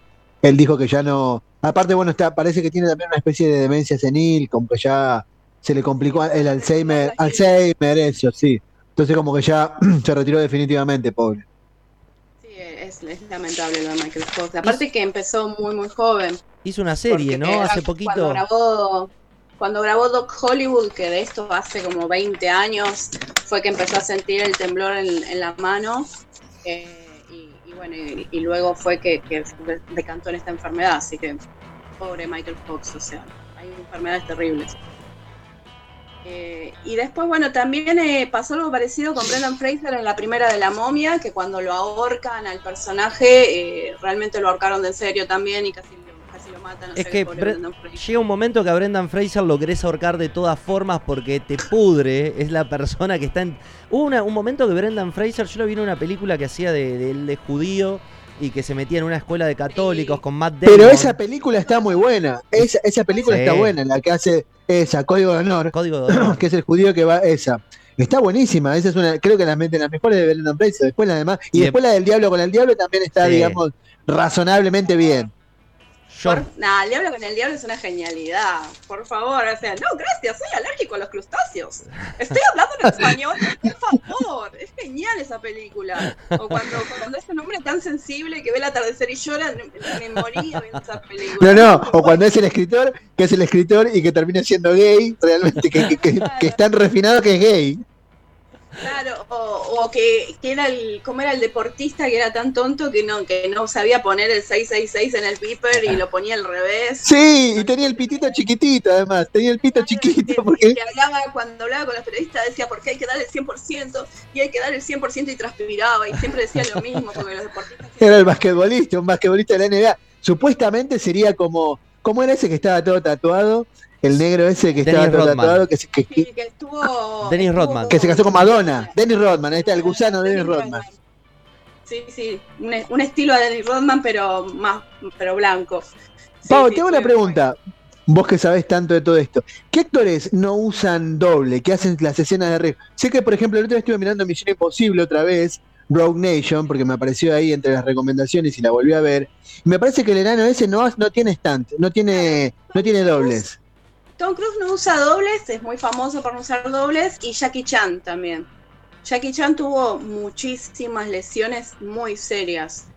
O sea, Por no usar dobles, sí, Jackie Chan sabía, sí. Y bueno, y Tom Cruise, no- la verdad que no lo sabía, no lo sabía, pero lo vi el otro día, digo, en una escena, y, digo, este es él.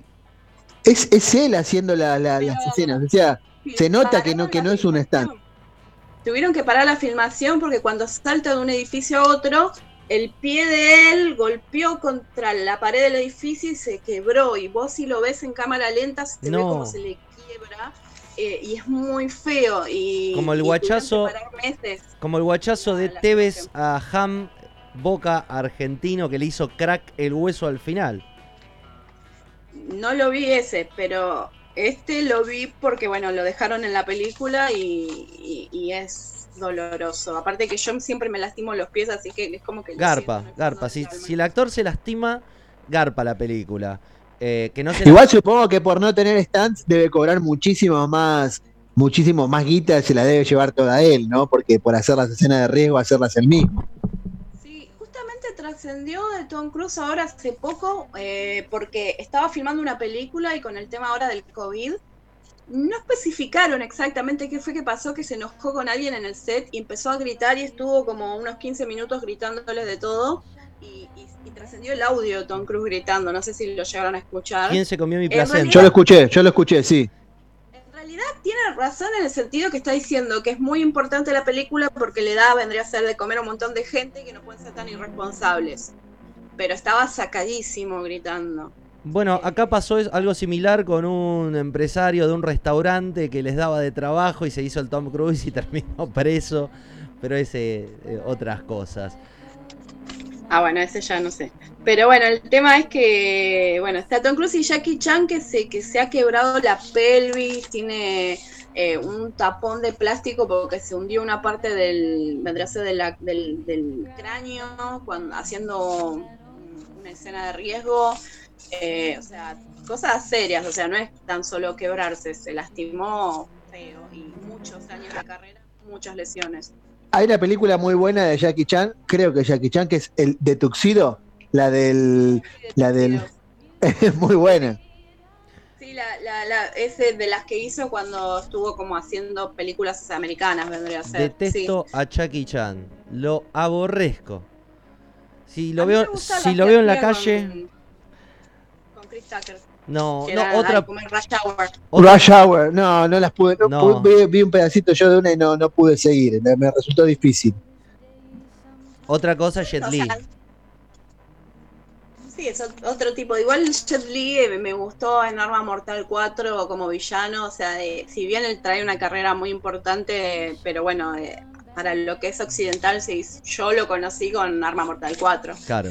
Eh, Y después Romeo debe que- morir y toda la saga de películas. Ah, Romeo debe morir es muy bueno, Ah, a mí me gustó. Romeo debe morir que está con Aliyah, que es eh, la actriz, la protagonista que también hizo Queen of the Dam, que es la de, ¿cómo se llama esta escritora que hace de vampiros todo el tiempo? Se me va el nombre. Anne Rice, Anne Rice. Eh, en entrevista con el vampiro. Aliyah, esa cantante que era muy joven, eh, murió en un accidente aéreo.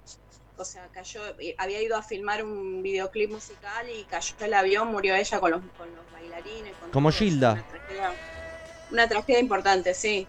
Muy, muy joven y muy talentosa. Solo que Gilda murió en una camioneta, pero bueno, Claro. ahí salvando la distancia, digamos. Un presupuesto más bajo, pero bueno, pero también. otra, otra mu- muerte terrible. Pero lo que pasa es que, bueno, quizás todas las muertes uno no sabe que se va a encontrar en su destino, pero, pero en un avión me resulta como bastante. me da mucho pánico. Bueno, Pau, Jefferson. ¿sabes qué estaría bueno? Perdón, discúlpame, David. ¿Sabes qué estaría bueno alguna vez eh, hacer o hablar de películas que, que de bajo presupuesto que terminaron siendo eh, súper exitosas? O sea, películas que arrancaron como así, películas eh, hechas como para hacer clase B, películas bajo presupuesto y terminaron siendo éxitos fenomenales, sí. Así que por ahí estaría bueno alguna vez hablar de eso. Mira, te tiro una Brain Dead de. Del que hizo. ¿Cómo se llama? Bueno, el de Viaje a las Estrellas, James Cameron. Brain Dead. Sí, James Cameron, eh, sí, bueno, y después cuando, cuando hizo la primer Terminator tampoco era, o sea, eh, No, tenía Cameron- buena tecnología, pero, pero fue, digamos, se, se transformó en algo Tremendo. genial. Lo que sí, bueno, después las versiones que estiraron de Terminator no estuvieron a la altura, mismo la última, eh, estando James Cameron y estando Linda Hamilton y todo, fue una pena que la hicieron, no sé si es el exceso de feminismo o, o qué, cuál es el error que cometen, pero es como que no conecta con la audiencia y de hecho fue un fracaso. Escúchame, ¿podemos hacer eh, la saga de Terminator para el sábado que viene? Bueno, Con tengo todo- que buscar... eh, Con todos sus pros y sus contras. Eh, para mí Terminator muere eh, cuando el bicho ese se autosuicida tirándose a la fundición y ahí ya está, en Terminator 2. Es que sí, es que sí. Terminator 2 y ya está. Sí. La otra vez la vimos con mi hijo, también dijimos lo mismo. Terminator 2 y hasta ahí. Lo que pasa es que fue una película, no sé si fue el momento, pero era una película buena, estaba muy innovadora en todo lo que eran los efectos especiales y, y fue genial. Y aparte Linda Hamilton tenía una presencia bárbara, eh, no sé, se llevó la película, o sea, fue genial todo, o sea, hasta la vista baby, todo. Fue genial. Justamente. Y así arrancaba. Bueno, Pavo, para el sábado que viene entonces, ¿te copás con Terminator? Dale. Señoras y señores, esto es punto y aparte. Gracias, Pavo. Eh, siempre, siempre lista, ahí con COVID, sin COVID. No importa. Eh, esto es punto y aparte. Estamos en vivo transmitiendo. Acordate que. Perdón, David, la semana que viene, te, por lo menos conseguiste un sable, loco. Un sable, Nosotros hicimos un esfuerzo de producción. nah. Estábamos con los sables de Kylo Ren y vos qué sable tenías. No tenía nada ahí. Estaba tomándote un vino nada más, seguramente. De chico, os, de chico osaba vestirme todo de negro. Ahora también. Eh, creo que a los únicos que, que siempre asumí copiar es- son a los Blue Brothers con un sombrero, anteojos. Pero no, no me eso sable, color, nada. Cosa de, Bueno, hacete, hacete un Blues Brothers eh, Hacemos Jedi o algo así. Un, un cosplay radial. Ahí está. Yo, yo, yo pido Kylo, Kylo Ren. Mi, casco de, de Kylo Ren tiene modulador de voz, lo que pasa es que no es el mejor modulador de voz, pero, pero sí tiene modulador de voz. ¿Cómo que tenés un casco de Kylo Ren? No, lo tenés ahí, necesito, necesito ver ese casco. Esperá, dame un segundo que me saco los La magia, la magia de la radio, La mira. magia de la radio. Vamos a ver, vamos, vamos que Pau está buscando el casco de Kylo Ren y que lo vamos a ver en un momento. Mi hijo está acá levantando. Mirá, mirá, mirá, Luchito. Mirá, el- el casco de Kylo Ren. ¿Y tiene modulador no de voz eso? nada. Sí, lo que pasa es que le saqué las pilas, Ah, nada, porque salían caras. Las usé para el reloj. le saqué las pilas cuando viajé y no se las volví a poner. Pero, pero acá está, mira. Es un Black Series. Wow. Eh, ¿Eso te sirve cuando andas en moto o algo por el estilo? No, ¿no? Tiene un valor. Te- Este tipo de casco te quita muchísimo la visión. Por ejemplo, si vos vas caminando y hay un nene de 3, 4 años que tiene la mala suerte de cruzarse delante tuyo, eh, más vale que no le des de lleno porque pobrecito. porque no lo ves.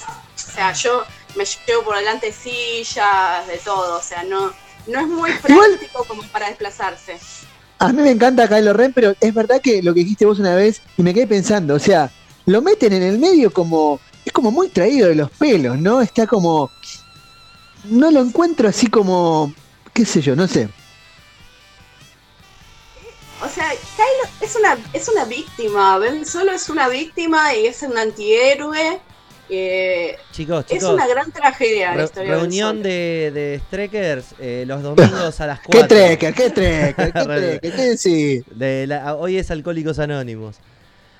Después también tengo acá el hot toy de, de Kylo Ren, acá al lado mío. Creo que voy a soñar con la palabra Kylo Rent y no sé quién es Kylo Rent. Mirá, Agarra el diccionario que no muerde, pibe.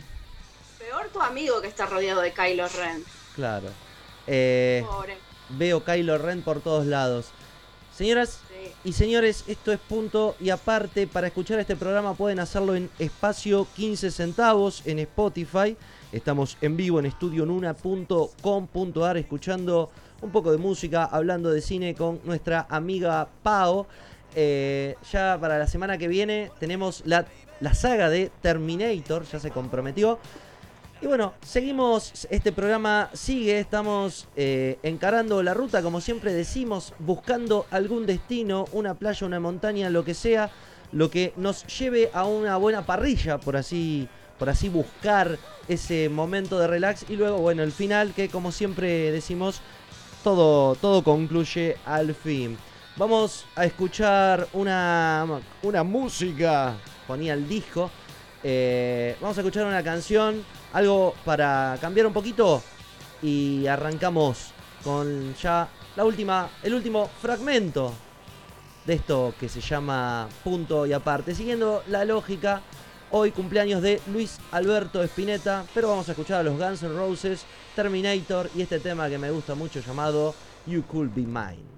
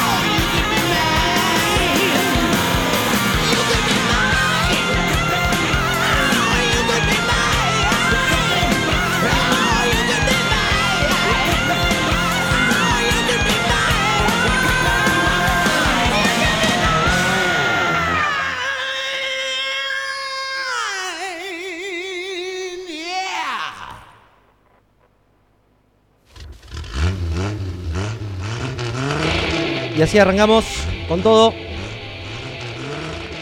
Llegó el momento.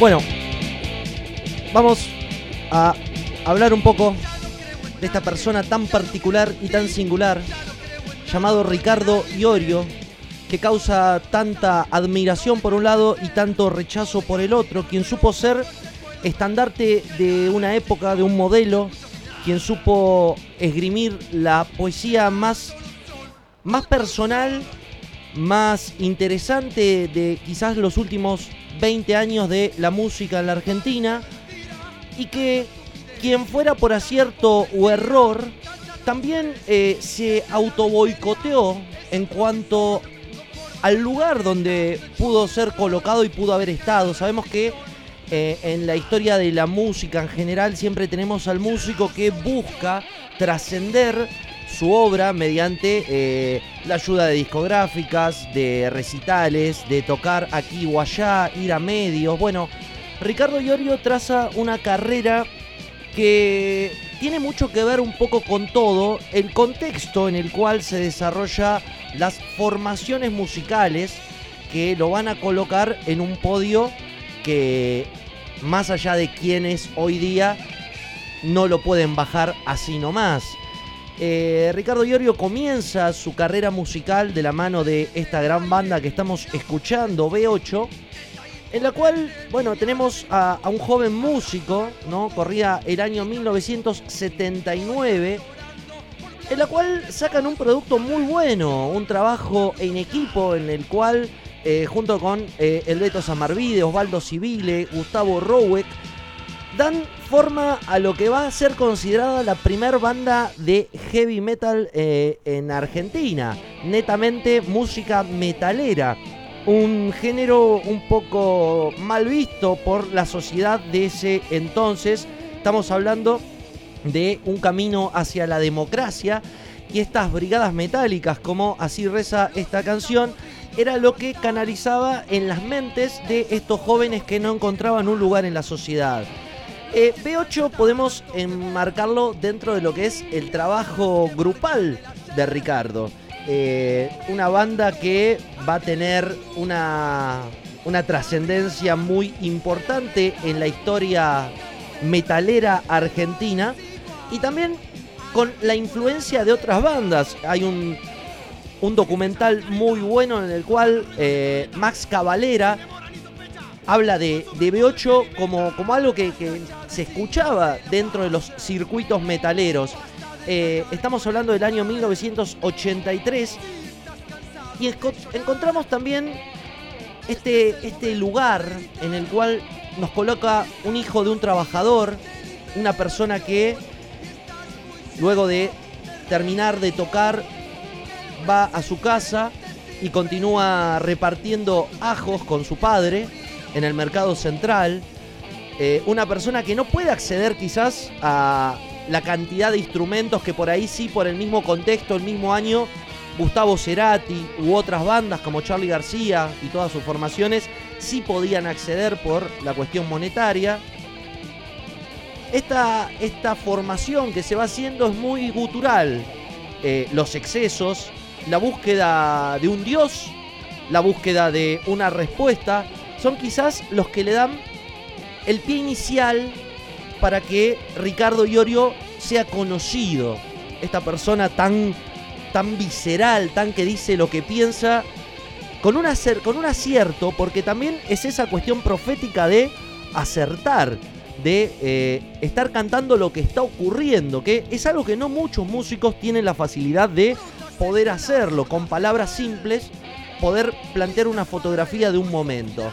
Bueno, la banda, eh, como, como todo, cuando está en un lugar muy cómodo, termina separándose, la muerte de Civile, eh, las eh, diferencias ya en tanto al cantante que, que trata de buscar una salvación en cuanto a la religión, estamos hablando del Beto Samarvide, eh, lo colocan a Iorio en, en un momento en donde está para otra cosa, mucho más maduro, un poco más grande, y va a formar, quizás para mí este es el mejor disco, el mejor disco de esta banda, de esta gran banda llamada Hermética. Año 1991, el disco llamado Ácido Argentino, grabado así nomás con pocas pulgas por Radio Trípoli, editado en un contexto en donde no había material para hacer discos. Radio Trípoli edita este disco. Radio Trípoli es una de las discográficas que permitió que muchas bandas puedan editar su material. Invasión. Ataque 77, Ataque 77. Muchísimas bandas salieron por Radio Trípoli y sacaron sus- todos tus muertos. Eh. Radio Trípoli le daba, le daba, claro, le daba cabida a, grupos que, mm, que en otras discográficas no, no entraban. Así es. Eh, haciendo este recuento de la carrera de Ricardo Iorio, este, esta persona que se colocó en un lugar por su propio peso, eh, no podemos dar fe eh, de todo lo, lo- lo que habrá hecho, pero sí podemos dar fe de este tipo que lo hizo eh, como un albañil construyendo su casa, se puso el equipo, el bajo al hombro y comenzó esta carrera armando esta nueva formación ya de, de la mano justamente de sus compañeros. Bueno, luego va a entrar el Pato Struns como último baterista de la formación que, que- que más estable está. Vamos a, a encontrar al Tano Romano también en, en las guitarras.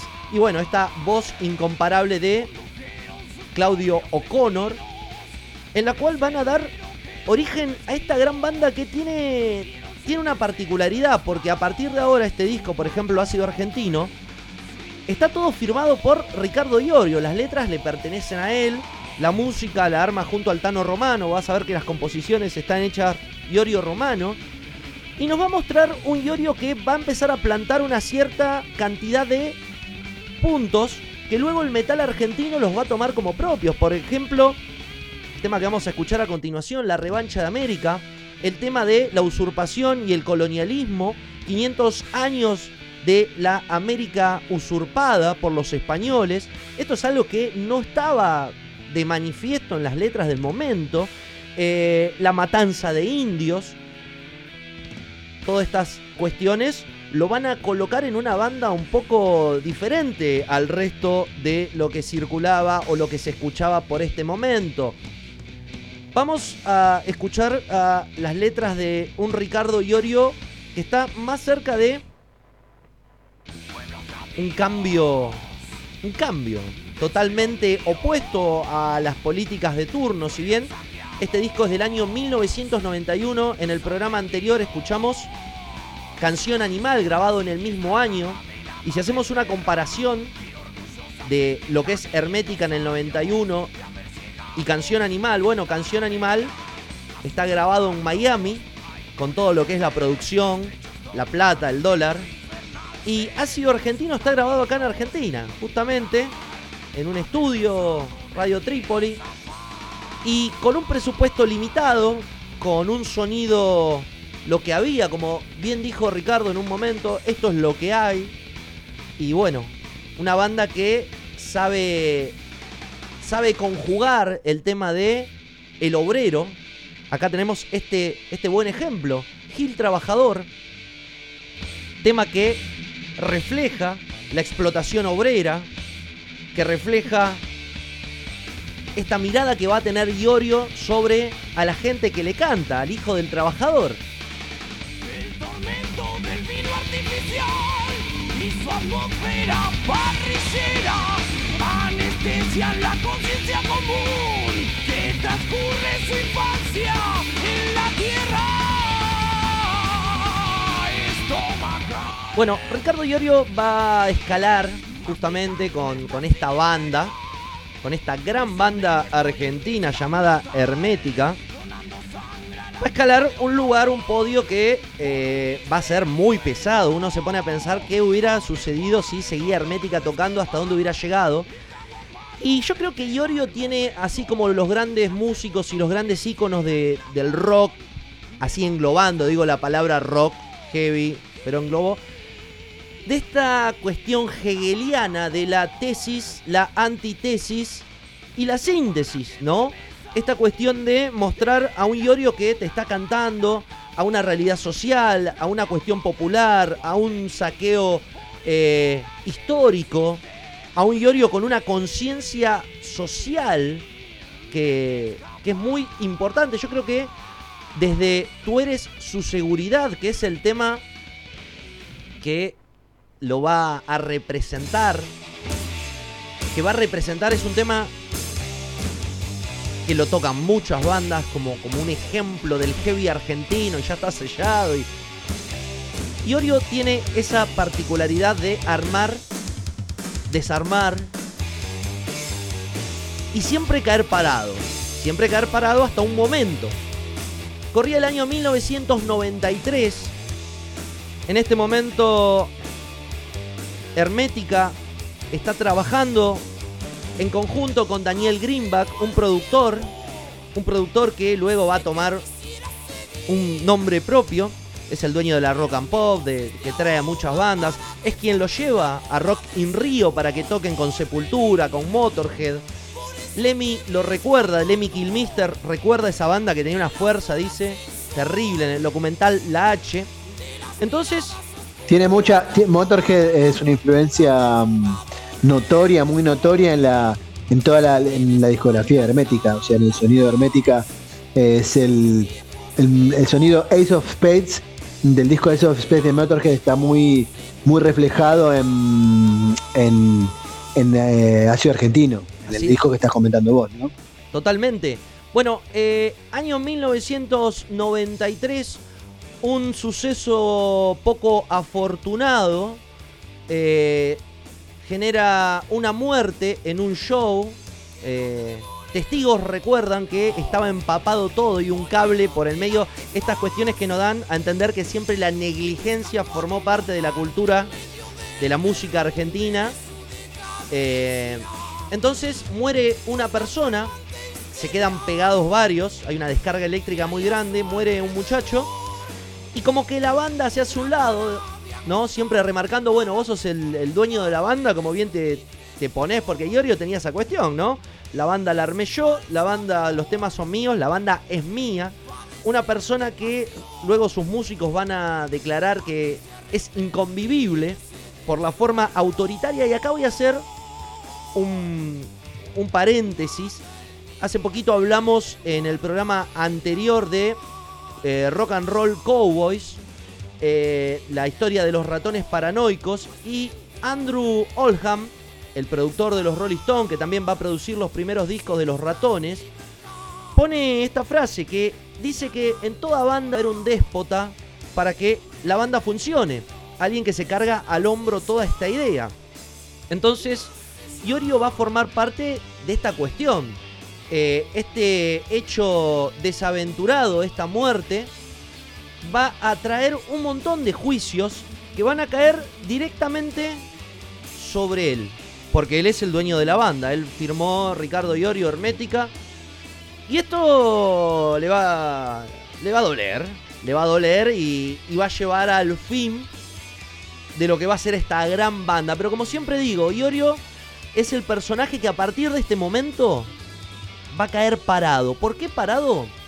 Corría el año 1995, tan solo unos meses luego de que se da la noticia que la banda se separa, juicio de por medio, Iorio tiene que hacer los primeros shows de Almafuerte, esta nueva formación sirven para pagarle a la familia de el niño del muchacho muerto y se aparece con esto, un trío que va a romper nuevamente todo.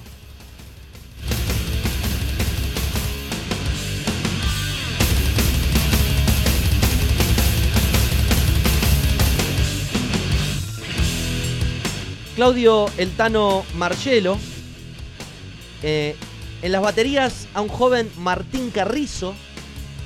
Después lo vamos a ver en otras bandas. Vamos a encontrar a un Ricardo Iorio que se va a llevar el trofeo de el más pesado, el metalero argentino, el patriarca del metal. Va a ser esta dualidad. Hermética se separa, los, la banda en sí, sin el bajo, sin Ricardo, forma Malón. Y él, junto con, el, con Claudio Marcielo, arman esta formación. Digo, con el guitarrista porque los bateristas van a ir alternándose. eh, van a ir cambiando a lo largo de- del tiempo. Entonces, Claudio Martínez, Vin Valencia. Eh, él va a dejar de tocar el bajo también. Pero toda esta cuestión no lo va a colocar quizás en un lugar inalcanzable. Almafuerte a partir de este momento comienza a mostrarse un poco hostil hacia, hacia muchas cosas, pero a la vez comulgaba con otras, es decir, se quejaba de la discográfica, pero trabajaba para la discográfica, se quejaba de los festivales, pero también iba a festivales. Comienza a formar parte de una persona que va demostrando que la gente lo empieza a seguir, ¿no? Con este disco, Almafuerte comienza a tener una popularidad un poco más grande, año 1998. Pero en el año 1999, ya con una discográfica, con de la mano de Ricardo Mollo en la producción, con un sonido mucho más pulido, lanzan a fondo blanco. Este es un antes y un después porque va a poner a la banda y a Iorio en un lugar inalcanzable. Y como dice la frase de nuestro amigo Carlos Marx, todo lo sólido se desvanece en el aire. No hay nada, nada, nada que, que dure tanto, tanto tiempo. Iorio, fiel a su, a su aspecto reacio, comienza a, comienza a derrapar en cuanto a comentarios un poco racistas que lo van a llevar año 19 eh, 2001, perdón, disco Piedra Libre, primero atacando al pueblo judío, luego reivindicando en el disco a Seineldin. Hay una frase puede, puede ser caballo verde, más no uno de ellos honestos, ¿no? Haciendo alusión a los judíos. Entonces, esto lo va a convertir, lo va a ir acercando a un público que eh, lo va a asociar con esta cuestión nacional, ¿no? Ya Iorio, la bandera argentina, eh, el símbolo del partido justicialista, asociarse siempre a esta cuestión nacional y popular, y en cuanto a lo nacional y en lo popular, quizás más rozando a lo nacional con Z, no algo nacional popular, sino marcando bien esta diferencia, ¿no? El anticomunismo, eh, lo, lo tradicional. Entonces, el personaje ya no es más este metalero que solamente hacía música y cantaba sobre temas sociales, sino que Ricardo va a empezar a postular una ideología un poco más de centro derecha, una ideología cerrada, que si bien eh, acusa de poeta un gran poeta, un gran poeta que puede hacer una fotografía de lo que está cantando y uno sabe o puede presumir, es una persona que va a comenzar luego de este disco, Piedra Libre, en una en una picada hacia abajo, que bueno, que ahí entramos en esta en esta última etapa de Ricardo Iorio, en el cual, bueno, vamos, vemos al personaje mediático que por ahí le preguntan algo y no, no hila la conversación y termina diciendo cualquier cosa. Un personaje caricaturesco. eh, un personaje que eh, es más que gracioso. O sea, pega más el personaje gracioso que quizás su obra, su música. Y esto es algo quizás triste en la carrera de un músico, cuando por ahí eh, te conocen más por lo payaso que sos que por lo que hiciste. Recordemos que Iorio en este camino vino, hizo B8, hizo Hermética, hace Alma Fuerte, sirve de influencia de muchos músicos y esta postura, esta postura de mostrarse como osco ante el sistema le va a cerrar muchas puertas.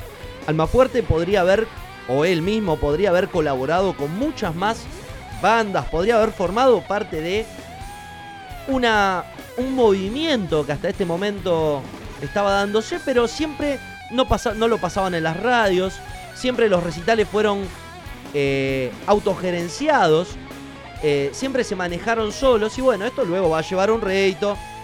Eh, Iorio va a ser, va a firmar con discográficas, eh, el sello Popar en un primer lugar, luego ya va a empezar a formar parte de esta elite, deja Alma Fuerte y forma su propio proyecto solista, quizás en un punto por esta cuestión de hartazgo hacia este personaje icónico que ya no importa lo que está cantando, sino a ver qué va a hacer. Ahí va a contar el chiste, ¿no? Esta cuestión, dilo tuyo, Bart. Ricardo Iorio, para algunos, un grosso, un grande. Para otros, un payaso. ¿A vos qué te parece, Andrés? A mí, a ver, yo tengo, es, bastante tengo sentimientos encontrados respecto de Iorio. A mí la música de Iorio me gusta. De hecho, hay un disco solista de él cuando, que está haciendo, interpretando mm, covers. Mm, hace un tema de Roxette. Bueno, la verdad es que está bien, a mí él me, me gusta eso. Mm, Algunas de las cosas por ahí que dice, el, el respeto que tiene por la clase trabajadora y todo eso, siempre lo manifestó y a pesar de ser un facho confeso como lo es, Claro. no, no, nunca lo pierde a eso.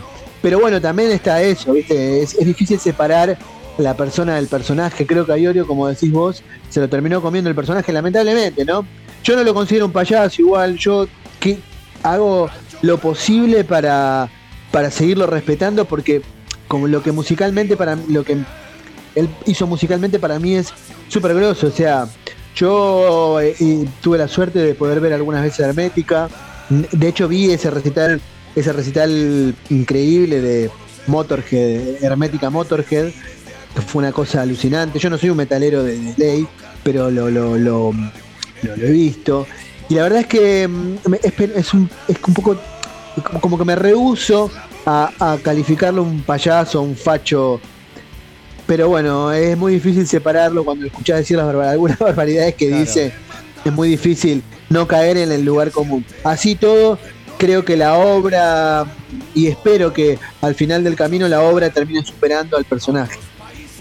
Sí, bueno, eh, pero bueno, después de que dejaste, después de que caminaste sobre la polvareda, siempre vas a dejar una huella. Hay un, tema que me gustaría compartir de un proyecto que es, digamos, un trabajo en conjunto con Flavio Cienciarulo, bajista de Los Fabulosos Cadillac, que se llama Peso Argento, año 1997.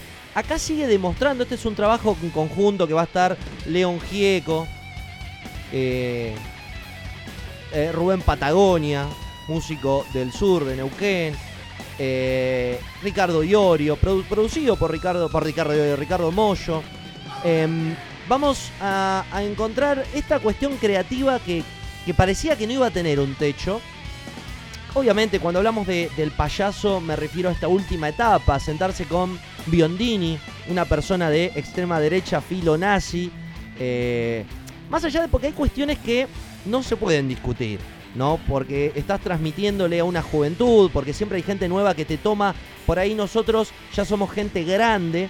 Y cuando digo grande, con discernimiento y con, con poder tomar una, una postura. Pero hay muchos chicos que por ahí lo toman como una referencia y está errando. Ya no es el Iorio que canta eh, a favor de los indios o que va a hacer, por ejemplo, en este disco, eh, un temazo como este Ramón el Indio Hereje, que cuenta una historia de la Inquisición muy buena, muy, muy conmovedor, que, que va hacia otro lugar, que no es heavy metal por ahí, ¿no? O sea, Iorio es esa persona que, como decimos, eh, sin compararlo, ¿no? no sin, sin hacer esta comparación, por ejemplo, tenés a Gustavo Cerati que era un enfermo de las notas, de la perfección, de buscar el tono adecuado, el tono correcto.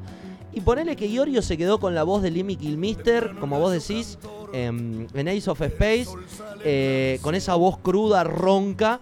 Y, y se quedó con eso. No, no es un bajista eximio, ni es un músico de, de concierto, pero es una persona que sabe mucho, que sabe jugar y sabe llevar a los medios hacia el lugar donde él lo quiere llevar. No pensemos que es un improvisado. Es una persona que tiene mucho conocimiento. Una persona que, como este juego del rock en el cual el rock, el rockstar se come al músico, pero no deja de demostrar que tiene, tiene un poco de esto, un poco de aquello. Y eso es lo que va a construir el personaje o la persona de Ricardo Iorio, ¿no? Eh, por eso digo, la- el lugar donde uno se coloca hay que manejarse con ese cuidado. Ahora, por ejemplo, la- las últimas eh, novedades es que se define terraplanista. Y esto es algo que vos decís, bueno, vamos, vamos a ponerle un punto final, don Ricardo, abuelo. venga, tío, venga, tío, vamos para adentro que está haciendo frío. Sí, no, le pegué la pastilla, tome la pastilla, no. El nono no tomó la pastilla y salió sin calzones. Es- Claro. le falta, le falta decir, le falta salir cantando mi vieja mula ya no es lo que era, ya no es lo que era. O sea, a ver, siempre lo conocemos a, Mo- a Iorio como una persona que se opone. Perfecto, te opones, pero ¿hasta cuándo te vas a oponer? ¿No? Eh, Por eso te digo, a mí es como me suena como que se lo comió el personaje, como que está nada, sí. Pero te vuelvo a decir, yo me rehuso a, a, a vituperarlo definitivamente, a, a- o sea, no puedo. Es que no se porque lo- puede, lo, ¿no? quiero, porque me, me- me gusta su música y porque escucho Memoria de Siglos y digo, qué buen tema. mirá, sí, no, mirá, eh, nada, eso. Bueno, vamos a escuchar Memoria de Siglos para cerrar este bloque. Ricardo Iorio, un personaje que te puede gustar, no te gusta, no lo conoces, conocelo. La verdad, escucha, te recomiendo que empieces escuchando para mí el, disco para arrancar eh, escuchando la obra de Iorio es eh, Ácido Argentino. Segundo disco de, esta formación. Y luego, bueno, el más fuerte, las tres cartas y eh, a vos, eh, ¿cómo se llama? Piedra, eh, Piedra Libre, no, vos, se me fue. El de las cartas y el disco blanco a fondo blanco, ahí está, ahí salió. Son los tres discos que te recomendaría si nunca escuchaste a Iorio y, y querés saber hacia dónde va esta cosa, eh, escuchá eh, esos, esos tres discos. Ricardo Iorio, una persona que todavía sigue haciendo de las suyas, hace poco presentó un show en streaming, así que, que tan osco no es, sigue promoviendo y haciendo música, eso es lo bueno, por suerte está vivo. Y más allá de- del personaje, como siempre decimos, separamos el personaje de la obra y vamos a encontrar cosas muy, muy lindas. Hablando un poquito de la música de Iorio, estos personajes, hoy nada que ver, programa dedicado al onomástico de Luis Alberto Spinetta. Después seguramente escucharemos, cerraremos con algunos de los temas más lindos del flaco. Ahora hablando de Ricardo Iorio, estamos en vivo en punto y aparte. Seguimos, vamos a escuchar Memoria de Siglos y continuamos en punto y aparte, en vivo.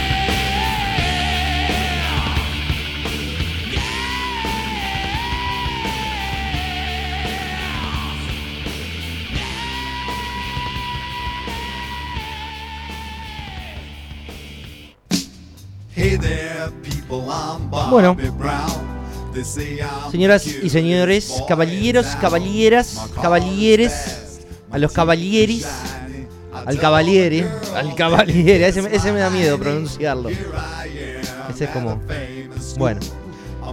Esto fue punto y aparte, este programa que emisión número 21.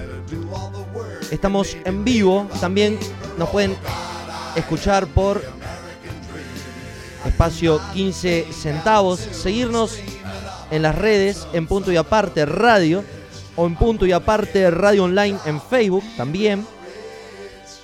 Eh, hablamos, yo creo que dos horas nos quedan ya cortas, po- podríamos estar 15, veo. Pero estuvo bueno, ¿eh? Metimos bas- bastante lo, nos quedaron muchas cosas en el tintero. Sí, tinta, como Tinta. fundamentalmente.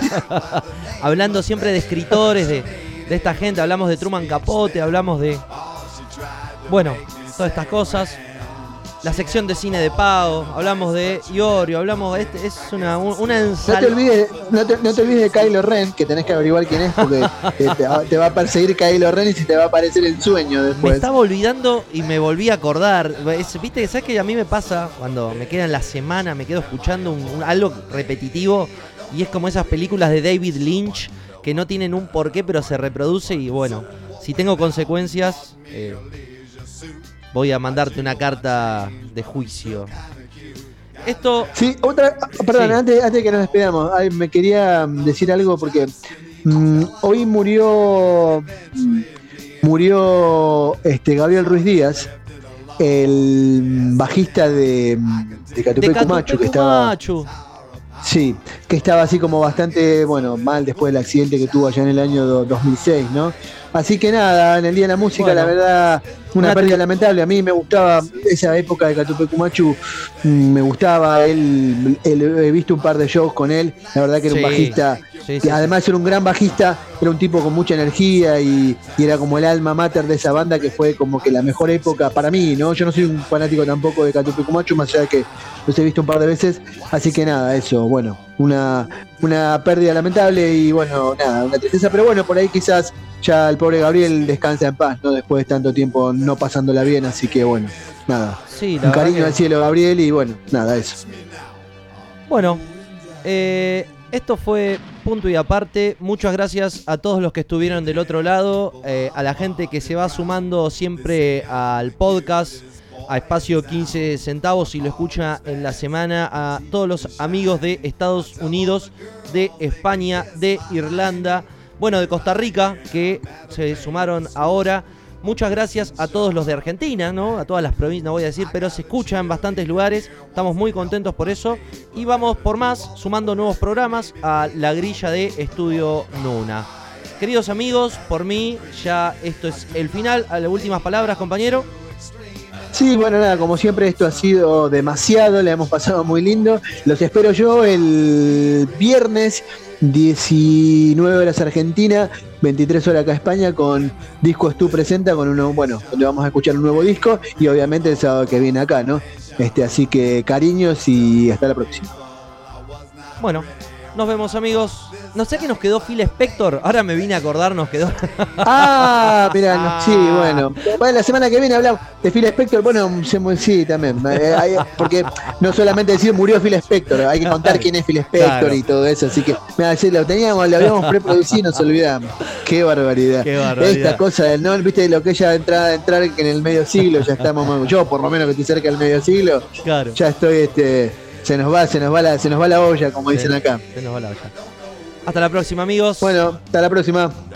wonder. So I went out and bought me a leisure suit. I jingle my change, but I'm still kinda cute. Got a job doing radio promo. And none of the jocks can even tell I'm a homo. Eventually, me and a friend.